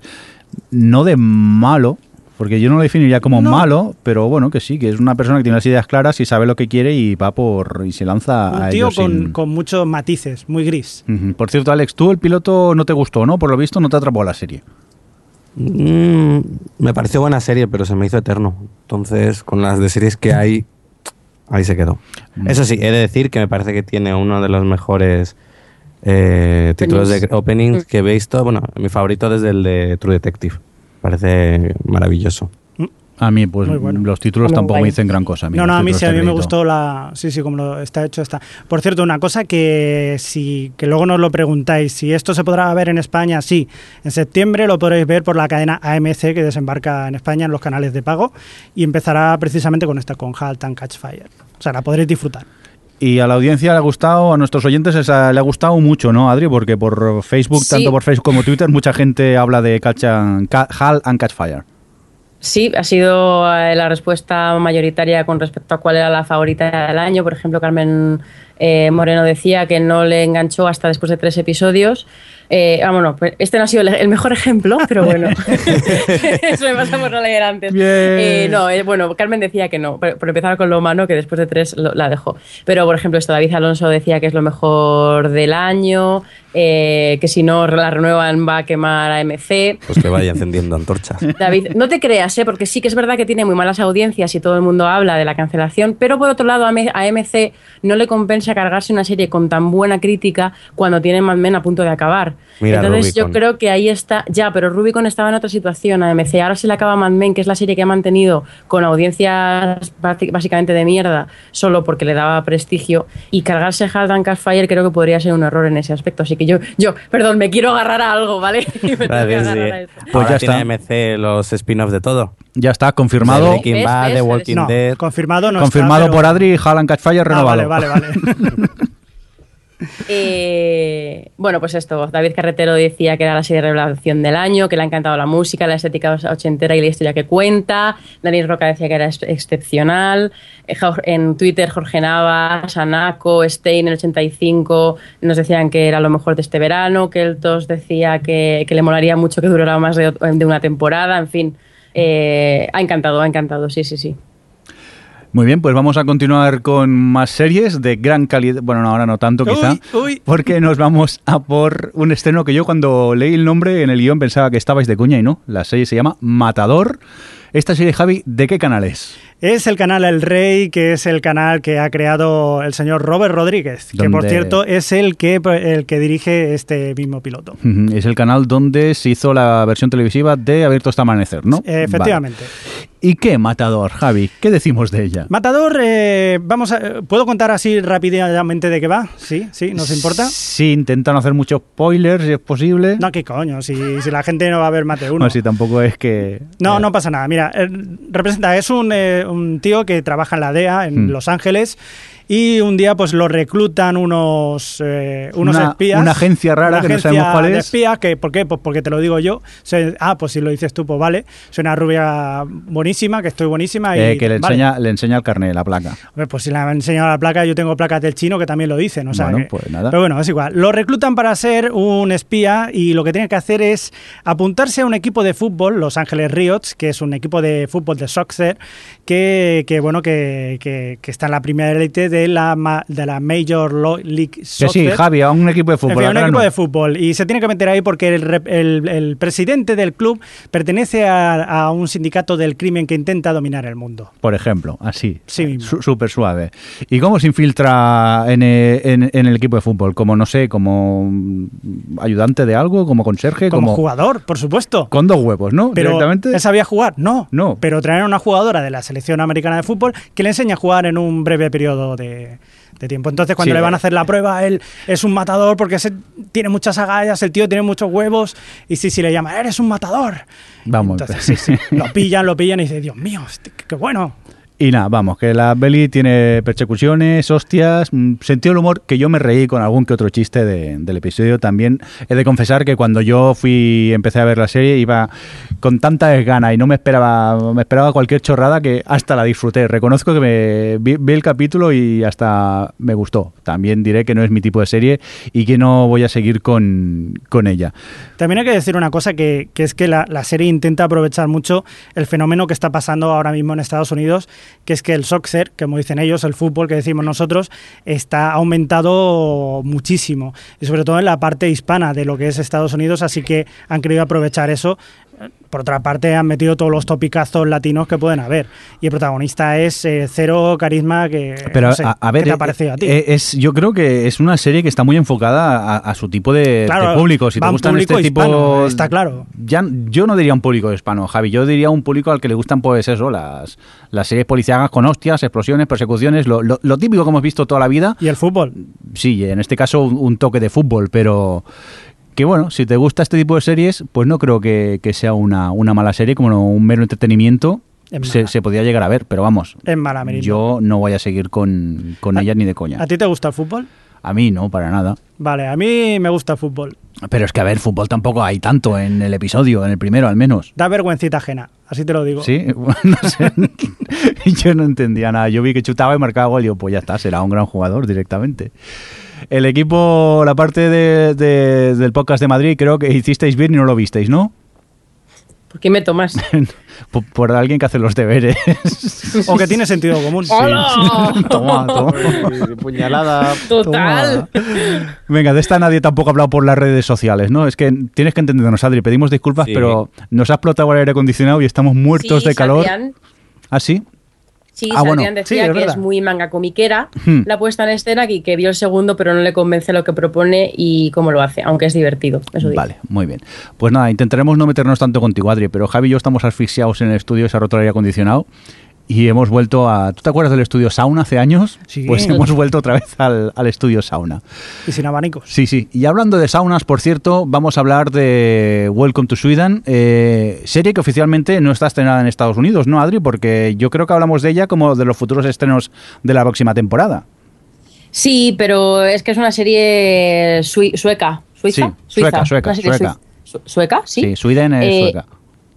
Ah, vale, es que no lo estaba leyendo, no. Vale, Eh, es una serie sueca, entonces allí ya se estrenó. De hecho, cuando hablamos aquí de ella, eh, tenían el formato y habían puesto dinero y es coproducción y demás, pero allí ya la tenían emitida, así que supongo que la tendrán en Hulu por eso, porque, porque ya, ya la han emitido allí. Sí, sí, yo es que he podido ver un par de episodios desde Hulu y bueno, es una comedia con la que te ríes mínimamente, tampoco es la mejor comedia de la historia, es la típica mm, comedia de enredo de situación, de- del pez fuera del agua, de un americano, un norteamericano que se va a, vivir a, a- ahora me pasa como a ti iba a decir Suiza, no, a Suecia con todos los cambios culturales que puedan haber y nada, son los típicos enredos que hay en estos casos. Pero bueno, como comedia de 20 minutos, mm, para reírse un poco, pues yo la, la, la recomiendo. De esta nadie más la ha visto, ¿no? Imagino todavía. Pues vamos a continuar con series que solo hemos visto uno de nosotros. Y en este caso, Alex, ¿de qué nos quieres hablar? Pues de esta, uy, este título. Adri, pronuncia el título. The Honorable. No, no va a pasar. Di, dicho- di- di la mujer honorable y ya está. Eso, The Honorable Woman. Honorable no. no, honor- hon- ¿Cómo sería? Honor- honorable. Yo, yo lo entiendo, porque en iTunes dicen que no sabemos hablar inglés. No lo entiendo. La gente se queja por nada. Yo sé, ¿eh? pero me da vergüenza. Honolulu Woman. Eso, Honolulu Woman. Venga, hablemos de Honolulu Woman. Honolulu. Pues no lo veo muy igual, ¿eh? Mira, para No, que os porque- la bajéis, es The Honorable Woman, ¿vale? Porque si no, aquí la gente no la va a encontrar Vale, luego. que esto es una miniserie Eh, de la BBC, ¿no? Sí, esto es, eh, como yo discrepo con vosotros en lo que comentabais antes, yo creo que esto es la serie del verano, no Halt and Catch Fire. Esta es una miniserie de... de ¿Qué, la qué BBC rabia que- me has dado ahora mismo, chaval. Pero porque no te ha gustado Halt and Catch Fire. Pero ¿Eh? bueno, sigue, Obviamente. sigue. ¿Qué decís? Que no os entiendo. Nada, que me has Se dado está metiendo contigo, Sí, me está igual. metiendo contigo, que nos has dado Tenemos mucha calor, rabia. tenemos sí, calor. tenemos calor. Venga, sigue. Ah, vale. Pues, eh, ah, sí. Pues esta es una miniserie de la BBC, es de estas que está escrita, por, escrita, dirigida, producida por Hugo Blick, que es conocido por una miniserie de 2011 que se llamaba The Shadow Line, que tiene muy buenas críticas, yo no la he visto, pero después de ver esta me tendré que poner con ella. Y bueno, aquí esta serie nos eh, está situada en, en, en Israel, en medio del conflicto entre Israel y Palestina, por lo cual nos ha podido estrenar en un momento más oportuno. Y nos cuenta un poco, sigue a la, la protagonista, Enesa, que es una.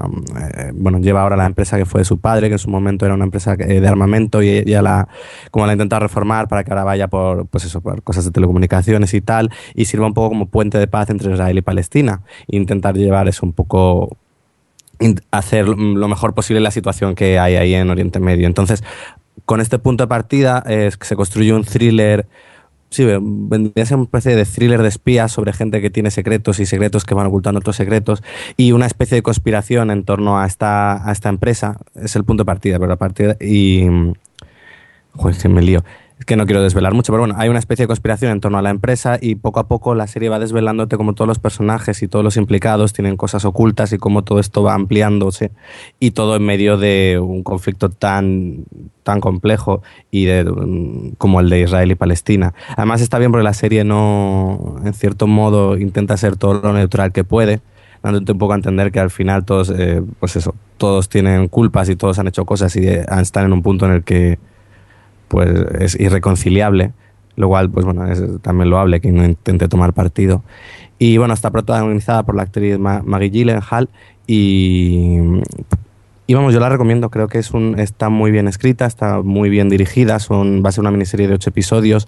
Eh, yo la veía y, y pensaba, ojalá la cuarta temporada de Homeland se parezca un poco a esto. Creo que es tan que construye un relato de espías muy inteligente, que no es solo de espías, pero bueno, al final es un poco eso sobre gente con secretos y gente que intenta ocultar secretos y me parece pues nada, de lo mejor que he visto este verano. Pues nada, Que además- Sí, perdón, Adri. No, e- es curioso esto que, que a saber cuándo se cuándo produjo la BBC esta serie, pero las cosas llevan su tiempo y tal, y que, que justo haya, haya coincidido con la situación que estamos viviendo ahora con respecto al tema del conflicto palestino-israelí, es curiosísimo que, que, que haya entrado tan en el clavo y, y a la vez que esté pasando desapercibida, porque realmente yo no había leído nada al respecto hasta que Alex me la comentó, porque no, no sé si vosotros la habéis oído hablar de ella antes, pero Sí, yo la había visto. Está ahí ocu- ocultilla. Yo la había visto, pero no, no, no había, no me había puesto a bajarla. A mí me la había recomendado Alexico, creo que era, sí, Alexico en, en Twitter, que me decía que es eh, uno de los mejores estrenos de las últimas semanas. Me la apunté, pero es eso, es la, la falta de tiempo y al final eh, no me puse con, con ella, pero bueno, ya la gente está hablando muy bien de ella, pues la habrá que, que echarle un, un vistazo. Además Por está bien cierto- por el hecho de, de ser miniserie de ocho episodios, el, pues eso, es una historia cerrada, no sabes que todo va a ir a un punto y que no se va a alargar indefinidamente y que luego también con tanta serie que tenemos, saber que son ocho episodios que te pones y lo acabas, Sí, sí, pero es de es, agradecer. pero es de la BBC, ¿no? Que duran una hora. Sí, son, sí, pero igual se me pasan volando. He llegado tarde a- aquí al podcast por eso, porque me he puesto a verlo y cuando has escrito tú Ah. que eran y 10, pensaba que eran menos 10 todavía. ¡Qué sinvergüenza! Al final lo ha ¡Hala! confesado. Que, que, por cierto, has mencionado antes de Shadow Online, la otra serie del creador que no, no lo sabía. Yo también la tengo pendiente, tengo muchas ganas. Me gustó, es una de esas series que me gustan mucho los títulos de crédito y nunca me he puesto. Y mira, me había olvidado de que existía, a ver si le doy una oportunidad. ¿Cuál es Si la está todo el mundo hablaba, hablaba de, ah, es que esto es una serie de Hugo Blick. Y yo, ¿quién es Hugo Blick? Y entonces ya investigué y vi que es eso, que desde Shadowline es suya y que la gente habla maravillas de esa miniserie también. De Shadow Line, Sí, a la Javi, ve Sí, apuntando. miraros el, el opening porque es muy bueno. la sombra de la línea. Sí, sí, o algo así. Venga, va- vamos a continuar con más eh, series. En este caso lo vamos a hacer con una comedia. Este You Are the Worst, que tú has tenido oportunidad de ver, ¿no? ¿No, Adri? Sí, You Are the Worst es una comedia de FX eh, de un, bueno, es un chico inglés que es un escritor que está en Estados Unidos que conoce así en una, en una boda, en la boda de su ex conoce a una chica y bueno, es un poco la relación un poco entre ellos, que son dos, como bien dice su título, que son lo peor, y, y se encuentran en ese momento de su vida y se llevan bien y se acuestan y son felices así. Y me ha sorprendido muchísimo porque me ha resultado dentro de que pues esto es una de esas tipo comedias de cable eh, muy cínica y muy ácida y, y me ha resultado para, para me ha resultado muy fresca, sí, no me lo esperaba. Ellos dos funcionan muy bien, tienen una química fantástica y luego tiene un punto de naturalidad que, que me ha resultado muy interesante porque, bueno, incluso hay momentos en los que me he sentido incluso identificada con, o sea, con, con ella o con que eso dice poquísimo de mí, teniendo en cuenta que he dicho que son lo peor, pero todos tenemos algo en nosotros que es lo peor y, y, y esta serie va también mucho a eso, ¿no? A buscar eh, esas cosas de pareja que muy bien no sabemos muy bien por qué las hacemos, pero las hacemos. Y, y me, ha- me he visto dos capítulos y ya estoy enganchada, ya, vamos, voy a seguir con ella seguro. Me ha gustado mucho. Tú también la has visto, ¿no, Jordi? Yo solo pude ver el, el piloto y la verdad que me gustó, me reí con ella, no tenía ni idea de lo que iba a ver y, y me, me sorprendió, me chocó. También me chocó principalmente porque, claro, cuando te los presentan a ellos, son las personas más odiosas del mundo que dices, es que los estamparías contra la pared, pero luego les acabas cogiendo cariño y, y- y nada, quieres saber más de lo que les va a ocurrir a, a estos dos. Y la verdad que el piloto me gustó, tengo ganas de ver el segundo, lo de siempre, por falta de tiempo no me he puesto, pero enseguida que pueda me, me pondré con ella. En esta, creo que tanto en Facebook como en Twitter nos, la habían, nos habían hablado de ella, ¿no, Adri? Sí, Sonia Blanco decía que lo más fresco que le había parecido de este verano había sido esta, George the, George the Worst, que sin ser la bomba le da un aire nuevo a la comedia. Sí. Y Ramón Rey, que no sé quién es este. Un random. eh, sí, destacaba un par de series, una en drama que era Halt, and Catch Fire y la otra en comedia que era esta, George the, Worst. Así que bueno, yo, yo muy recomendable. Yo diría que, que por lo menos ver el primer capítulo merece la pena porque si os engancha. Yo creo que es de esas que su, su primer capítulo es muy representativo, no porque el segundo sigue siendo igual. Si os gusta ese rollo así, esa dinámica, pues seguramente os gustará en general. Así que bueno, Si es fresco, pues sin duda lo veré. fresquísimo. Por cierto, que, que tal y como Ramón nos comenta eh, Hal, Hal and Catch Fire, que ya hemos hablado de ella, pero es que dejar que cite algunos nombres, porque tanto eh, Liliana Fuchs como Alejandro Gaete, como. ¿Quién más? ¿Quién más? Lale Buendía, como Aranza Jasuro, eh, bueno, es que Alfonso más, yo- Prieto, eh, vamos, que no me pararía que mucha gente nos está hablando por Twitter de que Hal and Catch Fire es la serie de, Yo de también ellos tengo estos más. días. Daniel Roca, David Carretero, Sandra Cañete, Ender Urruela, David Alonso, Carmen Moreno. Bueno, Carmen Moreno. Sí, no, ya nos hemos comentado esto, Javi. Manuel Benítez. Que vamos, que parece que os ha gustado, ¿eh? que mientras vamos grabando el podcast todavía van saliendo aquí tweets de, de Hal and, and-. Vamos a por uh, más series, eh, en este caso, eh, ¿esto, ¿esto qué? ¿Anime, Javi? ¿O ¿Esto, esto Sí, qué? señor, sí, señor. ¿Que ¿Esto Sanyo no Terror? ¿Esto qué es? Esto ¿Qué, es una cosa que, ¿Qué pasa con mi japonés? No metáis conmigo. que yo, yo no, no- no, se nota que no estás nada oxidado. Sí, sí. Eso mejor que lo pongan, eh, que, o sea, que hablen de ellos quien lo ha puesto, que Sí. ha sido Alex o Adri. ¿Quién ha sido de vosotros? Hmm. Adri, Pues Alex. venga, lo pongo yo. Venga. lo pongo yo. Pues en inglés el título es Terror in, Reso- joder, in Resonance. Lo que he dicho yo, no Terror. Y bueno, este nuevo anime es del creador de, de series míticas, bueno, de una serie mítica que es como Cowboy Bebop, también Bien. de Sa- Samurai Champloo. Y, y bueno, nos- eh, se sitúa en, un Japón en el que de repente se empiezan a suceder una serie de ataques terroristas y bueno, pues la policía tiene que perseguir a, a estos terroristas, que son dos chavales que se esconden bajo el nombre de, bueno, de Sphinx, creo que se, que tienen, y van planteándole eh, acertijos a la policía un poco para jugar con ellos. Esto es poco lo que puedo contar así, tampoco por no ir spoileando mucho la serie. Eh, a mí me ha gustado mucho, eh, tiene una animación estupenda, me parece bastante, me parece interesante lo que plantea, me parece que está muy bien llevado y los personajes me intrigan. Tanto los dos protagonistas, bueno, lo- los, responsables de los ataques terroristas, como una chica que aparece. Creo que, no sé, me gusta, tiene algo la serie. Dentro de lo que es anime me parece interesante, incluso un poco diferente a lo que se suele ver habitualmente. Sí, yo lo que, lo que iba a decir, porque me parece que. lo- he leído antes lo que había puesto Javi en el guion, de que, pues sí, es, hay adolescentes, como en la mayoría del anime eh, japonés, pero es cierto que estos adolescentes me parecen distintos.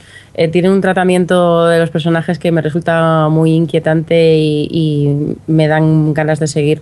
Y bueno, lo que ha dicho Alex. Y sí, no, eh, me ha gustado mucho, me, tiene muy buen ritmo, maneja muy bien un poco todo el, el ataque terrorista de del capítulo que, que van llevando, bueno, por lo menos solo he visto tres, hasta ahora va un poco a ese ritmo, a, acertijo por capítulo y, y nada, muy interesante. Y luego, por supuesto, tiene el plus este de, ¡ay! Yo he estado ahí, pero no, eso es solo algo personal. en plan, esta que se está destrozando. No, pero es, me, resulta muy interesante que- porque en el fondo es bastante chungo, ¿no? El, el tema este, de tratar el tema del terrorismo desde el punto de vista de, de los dos adolescentes que lo están llevando a cabo y un poco, yo supongo que irán desvelando de dónde vienen, ya han, han ido dejando un- caer cosillas, pero, pero descubrir un poco por qué están, por qué están en, en esta situación estos dos chavales me crea bastante curiosidad. Yo solo he visto el piloto y la verdad que me ha gustado mucho. Eh, tiene una animación, como decís, eh, buenísima, o sea, espectacular. Y, y nada, o sea, yo sí que la seguiré viendo, también para ver cómo va la evolución. Eh, creo que los dos los personajes son bastante carismáticos. Sí que es verdad que he dicho que es que son todo eh, son todo adolescentes, pero no nos engañemos, es el público potencial que tienen las series anime. Pero bueno, que está muy bien. La serie está muy bien, yo la recomiendo también de momento. Muy bien, pues. Que no es el piloto. ¿Cuántas veces lo tengo que decir? Que no es el piloto. que es el primer episodio, por lo visto diferencia. Tenéis que diferenciar entre piloto y primer episodio. The Quest tampoco es el piloto. Sí, ¿no? No, porque de, de los de un reality así no se rueda solo un piloto para ver si no se rueda el, el- el reality y ya está. A ver, Vamos, ¿No te funciona el primer episodio? Pues te, te lo comes con patatas, como pasa con Como muchas pasa series. con The Quest. A ver, señorita. Pilotitis, no, no se adelante Es usted. que, no, es que, es que, no, no, no podía, no podía más, no podía más, sé, Ah, ¿Qué echarme pasa? a los lobos. Creo que a Adri también Ah. se, se le ha roto el, el, el- El aire acondicionado. el aire acondicionado. Hacer- total, total. perdonar que me ría, principio de- pero es que tenemos el guion abierto y mientras iba nos estábamos metiendo con Adri, Alex, he visto cómo cambiaba y en vez de piloto ha puesto en el guion primer episodio, te ha faltado mayúsculas y negrita. Bromas aparte. ¿Qué narices es esta barbaridad de Quest que has puesto un enlace al tráiler y todavía no me he recuperado del trauma? A ver, a veces es un poco Mantena 3 cuando hacía realities que nunca le salía nada bien. Pues a veces igual. Ha estrenado este verano uno que se llama The Quest, que para ellos es, es como un concepto rompedor que no tiene sentido alguno, ni pies ni cabeza, que es unir en el mismo programa un reality show y un programa de fantasía. Cl- Claro, no, no, no tiene sentido, porque lo que hacen es inventarse una historia fantasía con héroes que van a, a salvar a una princesa y a salvar un reino, pero a la vez es un reality show. Es gente normal de la calle que de repente le dicen, eh, entran en el programa y tienen que competir por ser el héroe de la historia. Entonces, claro, el, el propio concepto de reality show, en el momento que lo ficcionas, pierde todo el sentido.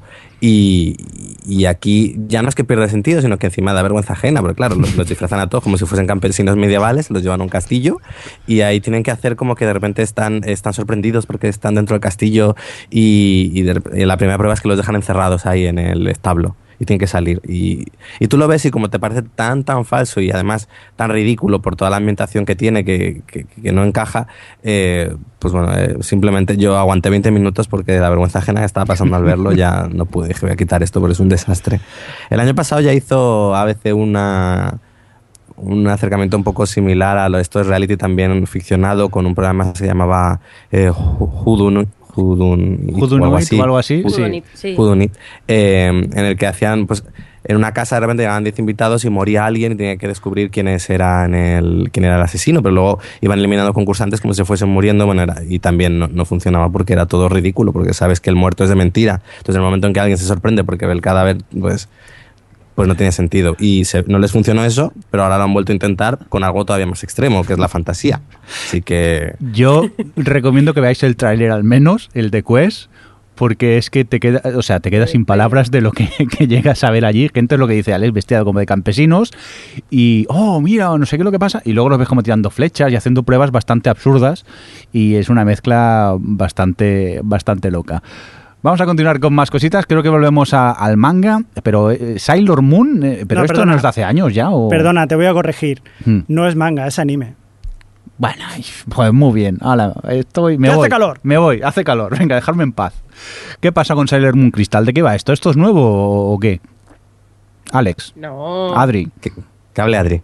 Adri. Pues a ver, que, que, hable- que se deje en evidencia Adrián Izquierdo. Pues no tengo ningún reparo en comentar que Sailor Moon, por supuesto, es una serie de eh, bueno, preadolescencia que cuando tenía 11 años, 12 años no me perdía ni un solo capítulo de Bunitsuki no Izu Guerrero Luna, Dame el Poder. Y ahora han hecho una nueva adaptación del manga de y bueno pues ahora lo han llamado Sailor Moon Crystal y es pues nuevos diseños animación por ordenador todo como mucho más cool visualmente. Bueno depende de cómo lo mires depende de si te fijas en esos ojazos que les han puesto ahora que dan yuyu Eh, bueno en fin una animación más actual que se ve desde que ya ves el, el opening que es completamente rollo los que se hacen ahora, los, los que se hacen ahora que son eh, tienen como una especie de plantilla para hacerlos todos en cuanto a música la, lo- cómo mo- lo montan. Es que me quedé a cuadros. Pero bueno esto que es una es, es la misma historia que ella era lo que pasa es que está yendo bastante más rápido. De hecho el manga original tiene 10 o 12 tomos y, y bueno se, lo se están ventilando ahí a tomo por, por capítulo casi. Y nada pues eh, la, la historia de siempre de Sailor Moon pero nueva con unas transformaciones que duran como medio capítulo muy bonitas eso sí. Y, y yo reconozco que los, he visto los tres capítulos que se han emitido ya con una sonrisa en la cara porque era pues eso de repente otra vez me acordaba de lo que me gustaba a mí de cómo jugaba en la piscina a transformarme y eso en plan ah, de cuando era pequeño Así Sí, que- ti- tiene ese punto un poco de recordar, sí, porque yo, yo recuerdo que me lo grababa porque lo echaban en Antena 3 por la mañana. ¿Tú también jugabas a transformarte a, No. a Guerrero? Eso no, pero me lo grababa y luego me, me lo, me lo veía.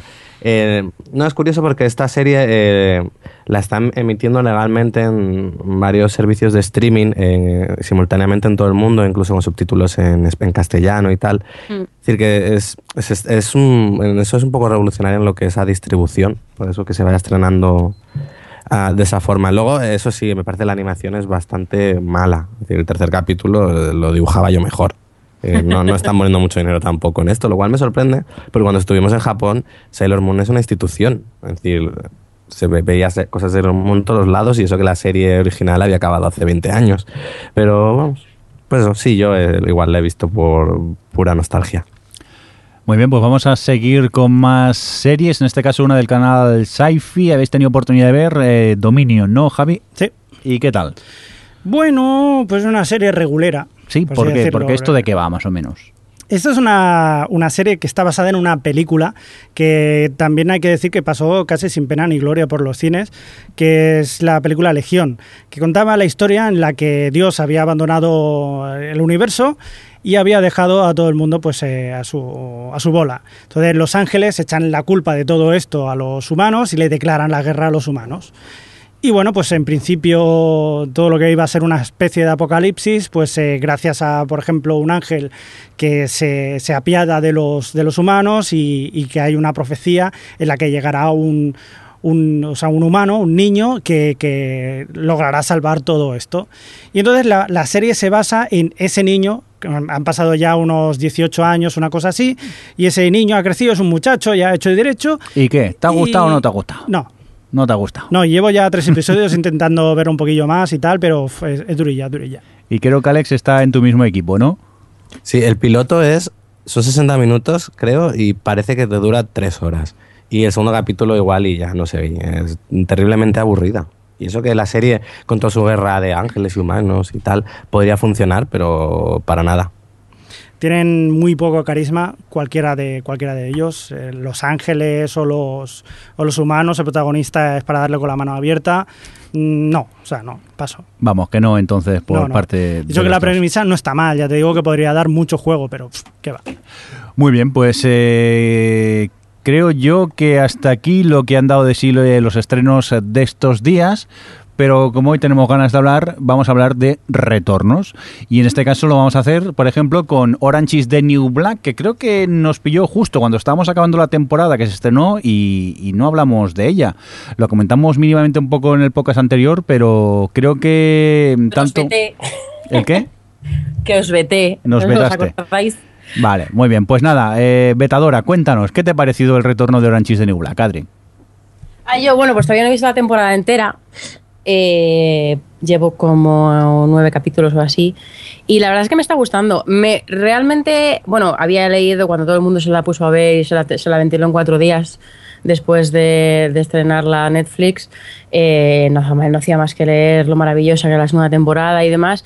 Y es cierto que es muy buena, me parece una serie que está fantásticamente escrita, que maneja muy bien su coralidad, el tono este que tiene, que es realmente muy cómica y muy agradable de ver, pero realmente está contando cosas muy tristes y de hecho tiene capítulos completamente devastadores.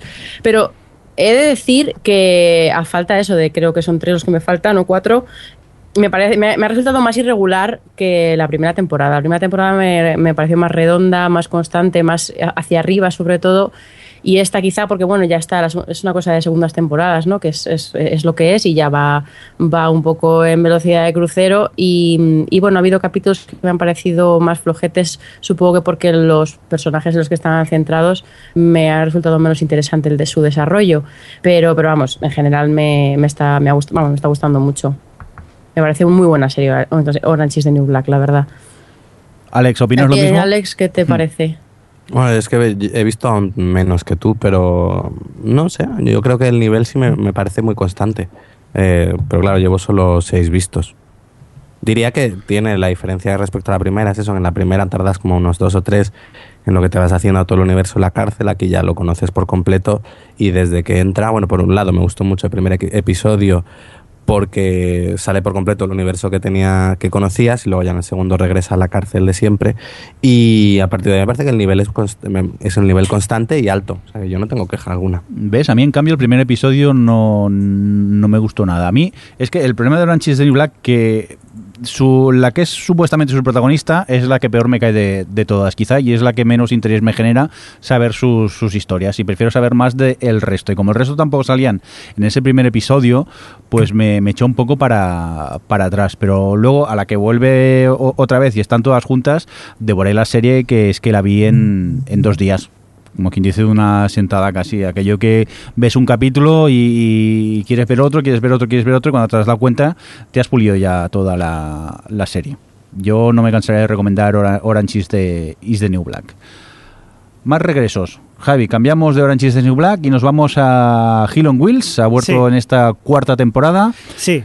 ¿Qué has podido ver? El piloto, ¿no? El piloto. Imaginado porque no han, no han, dado más. No han dado más, efectivamente. ¿Y qué? Y parece que vuelven a reconducir lo que fue el desastroso final de la temporada anterior, que no me gustó nada, por lo menos a mí.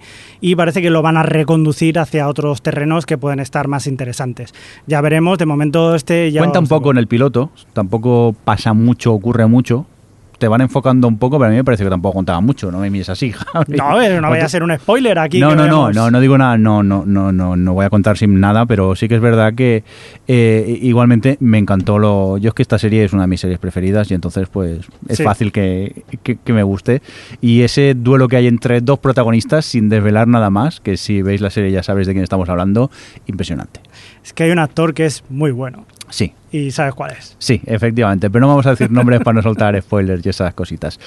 Vamos a continuar con más series que hemos visto tú y yo solo, creo. En este caso es eh, Utopía, a una de las eh, revoluciones de, de, la temporada anterior.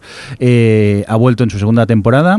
Yo por el momento solo he podido ver dos episodios, creo que tú vas al día. Sí. ¿Qué tal, Javi? ¿Qué te ha parecido a ti, primero? A, a mí, eh, el primer episodio... Mmm, es totalmente innecesario porque es como un flashback donde me cuentan algo que ya me habían contado durante el transcurso de toda la temporada, pero igualmente me encantó, me gustó, es una manera de, bueno, distinta de verlo. Eso sí, me harté un poco del filtro de Instagram, de quítaselo ya pesado con este formato cuatro tercios así, sí, que te estás haciendo demasiado el moderno ya con tantos colores, pero bueno, que se, me gustó ese flashback. Lo que pasa a mí me gustaba más lo que vino luego, que es ya cuando vuelve todo el grupo y vuelven a aparecer. Y lo que vi, sí que es verdad que me pierde el factor sorpresa que podía tener en su primera temporada pero igualmente la serie me sigue atrapando tanto visualmente como eh, su sonido y sobre todo su, su, su música me tiene fascinado. ¿Te, da, ¿Te, das cuenta que cuando una serie hablamos de ella sobre mm. su fotografía y sí. su música tiende a no ser muy buena? Pero en este caso, argumentalmente lo que me cuentan también me, me gusta mucho. Solo he podido ver dos de momento, tengo ganas de, de seguir viendo a ver cuándo me pongo. Yo lo que pasa es que quizás, eh, como bien tú dices, el efecto sorpresa de lo que planteaban en la primera temporada ya no lo tienes, ya sabes de qué va todo. Sí. Y quizás de momento, por lo que llevo viendo, no, no avanzan mucho más en lo que es la trama. Sí que es verdad que ese personaje sí es quizás un poco más de aventura, un poco más de acción, que, que quizás en la trama, que es lo que por lo menos a mí me enganchaba mucho más. Ahora me das un poco de miedo. No, no, no, a ver, es- hay que verlo. No, no, si sí que verla la voy a ver. Pero que, mm, ¿sabes? Es como que, que ha bajado un poco. Vale, quizá ya no es el Ya no el- sorpresa de antes, ya ahora Sí. estamos más acostumbrados a, Sí, sí, a ello. Bueno, vamos a dejar un poco de lado Utopía y nos vamos a por, eh, por Teen Wolf. Alex, ¿todavía estás viendo eso? Es que, como Es- dividen las temporadas a lo largo del año, parece que estoy todo el año viendo Teen Wolf. Pues sí. Pero oye, yo no me quejo, ¿eh? ¿Y qué tal? Ese- pues bueno, un capítulo bueno, uno malo. Bueno, bueno, un capítulo pasable y otro malo. Así van alternando. Mucho personaje nuevo, pero por lo demás ah, han sacado una trama que por ahora está interesante, lo cual es algo ya digno de elogio en esta serie. Así que mira. Muy bien, me gusta porque nos vamos. eh, Alex se va de un extremo a otro. De Teen Wolf nos vamos a The Killing. ¿Ya la has podido Ay. ver o qué? ¿Cuántos Eh, episodios has visto? He visto tres. ¿Y qué es tal? que es lo de siempre. eh, estoy sufriendo mucho y me cuesta ver los tres que me quedan. porque esto no tiene pinta de que vaya a acabar muy bien. Bueno, la serie, como quien la ha visto, pues ya lo sabe, no es precisamente la serie más alegre del mundo. Y regresa todavía más deprimente. Así que eh, me gusta mucho porque yo creo que ya eh, finalmente el corazón de la serie es la relación entre los detectives Holder y Linden. Y en esta temporada es realmente es el centro de todo, aunque están investigando un caso. Y, lo maneja muy bien, ellos dos funcionan muy bien porque realmente yo creo que hacen una muy buena, eh, muy buen retrato de lo que es una amistad con sus más, sus menos, sus confianzas, desconfianzas, pero que al final pues están el uno, el uno está en el uno para el otro. Y nada, llevo eso, llevo tres y me está gustando mucho a falta de ver cómo ya cómo cierran la serie. Muy bien, pues vamos a por otro estreno de Netflix en este caso, ¿no, Adri? No, es, No, ¿cómo una- que no? es un anime. Pero, Pero es un estreno de. Netflix. ya, pero es un anime. No digas eso de Netflix. Bueno, vale, Netflix ha, ha estrenado Nights of Sidonia. Mira, y la presentan como Netflix original. Sidonia eso. no ya, qué valor. Pero, pero bueno, esto yo creo que la mencionamos en algún momento, no lo sé, tengo, tengo la idea. Ya hablo en tantos podcasts y tanto con tanta gente que ya no sé de lo que hablo o lo que no, pero el caso es que es uno de los estrenos de la primavera, de, mm, de, vamos, de la temporada de anime de primavera en Japón. Y, mm, y es una, bueno, es una serie de mecha, de mechas, de esto de los robots pilo- pilotados por humanos, que, bueno, en este caso tenemos a la humanidad eh, desterrada y que hace mucho que aparecieron unos seres que se llaman los Gauna, que, que atacan todo por doquier y hace 100 años que no hacen nada, pero los humanos siguen eh, entrenándose y preparándose para, para cuando estos eh, bichejos ataquen aliens, ataquen de nuevo. Y bueno, pues qué pasa que por casualidad, pues en el primer capítulo eh, aparece uno y empieza otra vez la amenaza y es a partir de ahí un poco cómo responde y las consecuencias de este ataque, que son muchas. Y bueno, yo he visto hasta el 9, el capítulo 9 de la temporada, que creo que son 12. Y he de decir que, que, mm, arrancó gustándome mucho, me pareció una mezcla interesante, un poco entre el juego de Ender y mucho de Attack on Titan. La verdad es que tiene hasta giros. Bueno, el giro del, del capítulo 8 de Sidonia es tan giro del capítulo 9 de Attack on Titan. pero Estoy bueno, en desacuerdo, pero bueno. bueno, el caso que, mm, que a medida que iba avanzando, pues bueno, visualmente me, me gusta mucho. Tiene la animación, está, vamos, que tiene unos diseños muy, como muy oscuros, muy de, de, mm, anime más adulto y demás, que le pega muy bien al tono así también tris, bueno, fatalista que tiene la historia. Pero como es un poco, es una serie un poco George Martin en algunas cosas, pues me resulta un poco complicado engancharme a los personajes o engancharme un poco. Digamos que cuanto más avanza, más entra en la acción y menos me engancho yo a, a seguir un poco con la trama de la serie. Entonces, como que estoy un poco que no sé qué hacer. Por una parte, quiero seguir viendo porque los animes a veces tardan un poco en despegar del todo. Y por otro, cada vez me cuesta más ver el siguiente capítulo. Entonces, no sé, creo que Alex está en desacuerdo porque a ti te ha ido, sí que te ha ido gustando más, ¿no? Sí, yo creo, para mí ha ido eso de, de menos a más. Creo, a ver, tiene ideas muy interesantes de, dentro de, ciencia, de, de, lo que es ciencia ficción y tal que, que, me gustaron bastante. Todo el tema sobre cómo ellos se van reproduciendo eh, a través de la experimentación genética, cómo, pues eso, cómo se buscan las formas para ir sobreviviendo en esa pequeña roca casi en la que ellos están.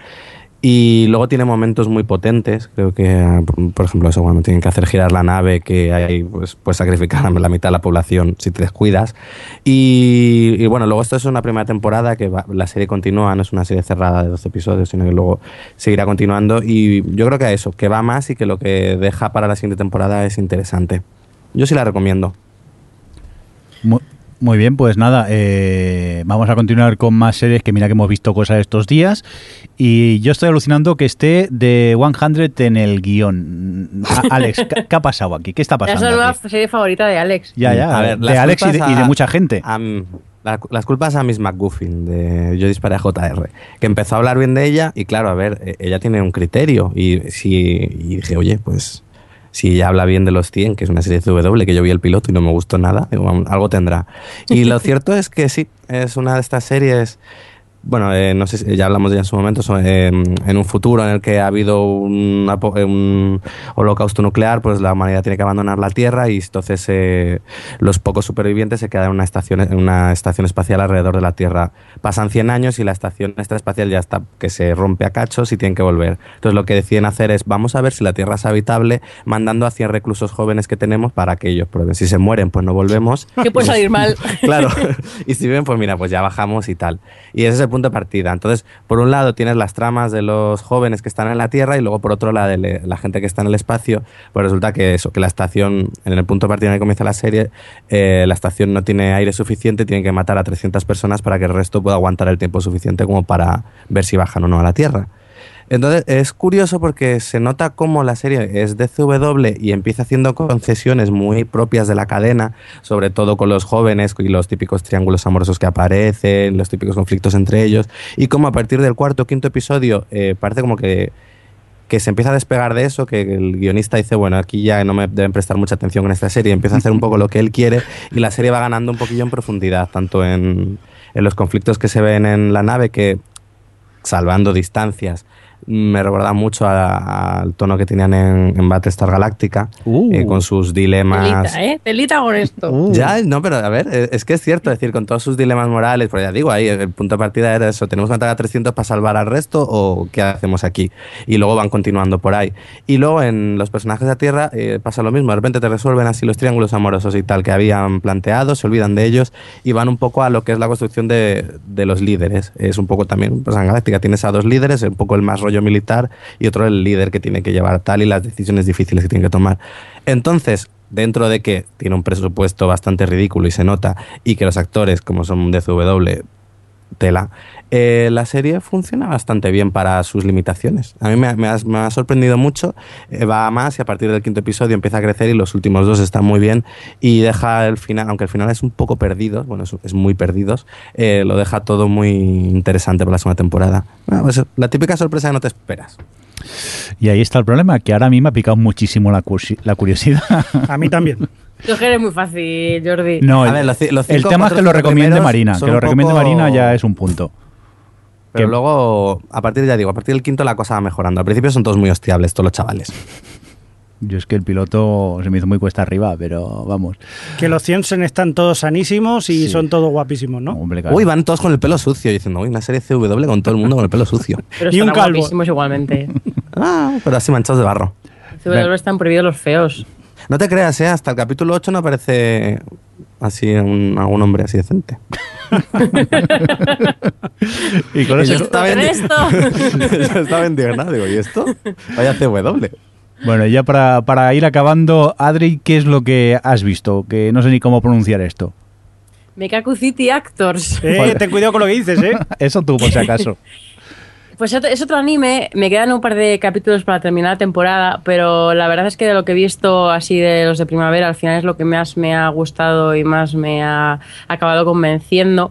Es un proyecto raro de explicar porque es una adaptación, pero es una adaptación de, de Kagerou, Kagerou Project, que es uno de estos Vocaloid. Bueno, el Vocaloid es el programa que, por cierto, se inventó aquí en, en España, que, mm, que genera canciones a partir de, pues bueno, es una especie de autotune pero que eso que te hace canciones, tienes voces eh, virtuales que, y de hecho en Japón hay idols súper famosas eh, que, que tienen el éxito de estrellas de verdad y son generadas por, por Vocaloid.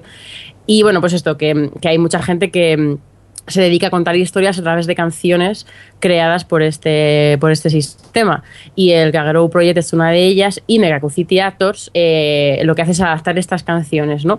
Entonces, bueno, cada capítulo de la serie está centrado en un personaje y es que resulta que en este universo todos los protagonistas tienen una especie de poder que se le representa a través de los ojos, que todos se le ponen los ojos así como negricos cuando están eh, perdón, rojos cuando están usando el poder y varían mucho. Hay algunos que pueden leer la mente, otros que son capaces de que todo el mundo les preste atención y estén pendientes de ellos. Eh, bueno, varía. El caso que cada capítulo te presenta eso a, a, uno de los personajes y a su mundo y cómo afecta ese poder que tienen y que algunos no saben controlar a, a su vida diaria. Por ejemplo, a mí el que me enganchó, vamos, el que me convenció para seguir con la serie fue el segundo, que está centrado en una chica que es una idol japonesa y que su poder es ese, es que todo el mundo está pendiente de ella, haga lo que haga. Entonces es imposible, les resulta imposible pasar desapercibida y tener una vida normal. Entonces, bueno, es una idol además y, y, esto, entonces su, pues, su vida es completamente miserable a pesar de que todo el mundo está pendiente de ella. Y es una serie que visualmente es muy, muy interesante porque utiliza mucho... Es, está de base como en blanco y negro y destaca cosas con, con color muy concretas. Es, bueno, es hija un poco de otra serie del mismo estudio que, que se llama Bakemonogatari y mm, es muy de alegorías visuales, es, es, muy, la verdad es que visualmente a veces es incluso hasta demasiado in your face lo que intentan hacer, pero no sé, tiene un conjunto de elementos que me han llamado mucho la atención y a medida que iba avanzando, además, al final de cada capítulo hay como una especie de, de epílogo que si la gente se anima para verlo, os aconsejo que lo veáis porque va después de, de que acaba el capítulo en sí y yo a veces incluso los endings vamos los quito. Y aquí no lo hagáis porque eh, ese epílogo al final tiene que ver con la serie que me ha parecido muy muy muy interesante eso ver cómo poco a poco te han ido contando una historia a, a, a, base de dos minutos en dos minutos en dos minutos y el último capítulo que he visto de la serie está centrado en ese en esos epílogos entonces y, y tiene mucho que ver con el origen de lo que les pasa a, a estos chicos. Entonces no sé me ha resultado interesante también eso. No en general me parece algo para mí de lo que he visto algo nuevo de muchos aspectos y, y me, ha, me, ha, gustado. Así que no sé si va a tener segunda temporada espero que sí pero de momento yo con la primera ya me he quedado satisfecha la que va a tener segunda temporada que te gustaba mucho y has recomendado aquí es Psycho Pass ¿Sí? Bien, ah, ya, bien. sí, sí, sí, sí, ya sabía que la tenía. Lo que pasa es que hasta septiembre, octubre no llega. Va a ser ahí. Sí, tengo bastantes ganas porque es de estas series, lo que comentábamos antes, que los animes a veces necesitan un poco de tiempo para despegar. Y Psycho Pass a mí me gustó mucho desde el principio, pero fue como tiene como 22 capítulos la primera temporada y es, es como a la mitad cuando despega del todo y te plantea todos esos eh, dilemas existenciales metafísicos con respecto al universo este utópico distópico que se han montado en la serie y, y justo el final se queda es, es un final bueno, es que no, sí es spoiler, pero que me resulta, o sea, que tengo mucha curiosidad de ver lo que van a hacer a partir de, del final de la primera temporada. Así que tengo bastantes ganas de que llegue, sí, sí, sí. Javi, que querías decir algo, pero te has quitado los cascos cuando has oído la sí, palabra spoiler. spoiler que no, que aquí spoilers. Que vale, no he dicho vale. nada, no he dicho nada, no te preocupes. Vale, que no, que quería comentar también que ya está casi a punto en, en postproducción la segunda temporada de Attack on Titan, que esta sí que ha sido eh, llegar y besar el. ¿Preproducción o postproducción? Pre, pre. Bueno, empezaba por P. A ver si acabó sí. la temporada. Es un rollo. ¿Qué es pues un rollo? que para el capítulo 13 se tiran como dos capítulos hablando y era como, mira, pasó. Es que alternan capítulo de acción muy entretenido a un capítulo de personaje eh, rayándose durante 20e minutos. Pero esta serie en Japón sí que verdaderamente lo ha petado mucho. Sí, sí, sí pero sí, porque como son los increíble. japoneses, solo hay que verle sus animes. Uh -huh. Bueno, pues yo creo que con, con- con- con esta información nos vamos a ir despidiendo ya, porque es que llevamos, no sé si una hora y cuarenta ya hablando, que aquí nos ponemos a hablar y, y vamos, es que, no hay es quien que nos hay pare. muchas series este verano, por favor. Sí, sí, y yo creo que va a ir a, a peor esto. Oye, antes de irnos solo quiero comentaros una cosita, que es que resulta que, bueno, nos dejáis comentarios en Facebook, eh, en, en Twitter, en, en la página web, y resulta que también nos los dejáis en en iVoox. eh, Entonces tendremos que hacer un nuevo... Sí, iVoox, iVoox. No, Javi, pasando. ¿Qué, qué problema hay? Que iVoox es un servicio que, ahora me pongo un poco, técnico, que lo único que hace es que nosotros le indicamos a iVoox, oye, que cuando nosotros tengamos un episodio que está aquí, que si tú quieres lo, lo- muestres aquí. Es decir, nosotros en iVoox poco hacemos. ¿Y qué pasa? Que ante- anteriormente iVoox te avisaba cuando alguien te dejaba un comentario y lo podíamos ver. Ahora no te avisa. Y como no tenemos la costumbre de entrar, a veces tardamos un poco en ver los comentarios que nos dejáis. Pero que tarde o temprano, principalmente cuando nos acordamos, entramos y que los leemos y que muchas gracias por dejarnos comentarios ahí. Lo que pasa es eso, que si los dejáis ahí, tener en cuenta que a veces, eh, como no nos avisan, tardamos un poco en, en leerlos. Que a veces, por más comodidad, si queréis dejarlos en nuestra página web, para acordaros que es la de ohhhtv.com, allí es mucho más fácil o más cómodo para también nosotros poder acceder a, a ellos. De todas formas, como siempre, muchas gracias por dejarnos comentarios, sea donde sea, tanto en iVoox como Facebook, Twitter, en la web, o si nos veis en el metro o esperando el tren, que nos hace mucha ilusión. Bueno, eso nos daría un poco de miedo si alguien nos para y nos dice, oye, que muy bien el podcast. En la puerta de casa. Sí, sí, la- Oye, que visto de Tobles es una mierda. y luego que se vayan corriendo. Pero bueno, que lo que siempre os decimos que, que sin vosotros al otro lado esto no sería tan, tan divertido. Y nos vamos a empezar a despedir, ¿no? Que ya toca. Yo creo que ahora sí que vamos a parar durante unos días, vamos a hacer ya vacaciones, que, que nos toca. No, mentira, porque durante esas vacaciones veremos más series. Bueno, pero las veremos en vacaciones y es distinto la manera de verlas. ah, vale. Y... Madre mía, solo de pensar que el siguiente que nos toca son solo especial pilotos dos. No, sí, Chess primero, ¿no? ¿No? Ah, sí, Grimos Sitges, es verdad. Bueno, Ay, no sabemos cuándo volveremos, porque ahora llega es época de festivales de cine, también llegan los pilotos, pero bueno, que os iremos a- avisando que no, que no hay problema, que para eso tenemos Twitter y, Facebook y allí os informamos de, de- de lo que vamos haciendo. Así que, Oye, jefe, ¿cuándo vuelve el streaming de la grabación del programa? pues eh, nada, eh, tengo aprobado que me van a instalar fibra mm, desde eh, mayo, no, desde marzo, ¿verdad? Sí, ¿Tú has visto al de Telefónica? Pues yo tampoco. Bueno, miento, lo he visto dos veces. Ha venido, ha mirado una pared y dice, ahora vuelvo. Y ha desaparecido. y está buscando el unicornio y dice que en cuanto lo encuentra ahora eh, viene enseguida. Sí, sí, pero desde marzo está probado que, que se ponga la fibra. Ahora eso, el de Telefónica se ve que, que va un poco liado por lo, por lo visto. A ver si hay suerte y podemos volver con el streaming que, que mola. Oye, que hacer el podcast y que la gente vaya comentando siempre, siempre mola. Ahora depende de la, la fantástica fibra que por visto está, pero, pero no está según el de, el el de Telefónica. Que nos vamos, que, que nada, Adri, que muchas gracias por estar ahí, como siempre. De nada. De nada. Así, mira, ha hecho un Alex. Y Alex, que muchas gracias por estar ahí también. Pues mm, eso. Que vaya- Gracias a vosotros. Ah, Qué bueno. Y Javi, que mm, cambia la palangana y coge un cubo, que el, el aire acondicionado sigue perdiendo agua, pero esto parece las cataratas del Niágara. Y nada, que muchas gracias por aguantar la palangana y también por eh, participar en el podcast. Vale. Y nada, pues nada, eh, un cordial saludo de quien nos habló. Venga, adiós. Y vamos en ese plan, venga. Hasta luego. Hasta luego. Hasta luego. Adiós. O Televisión Podcast, el podcast de la cultura audiovisual.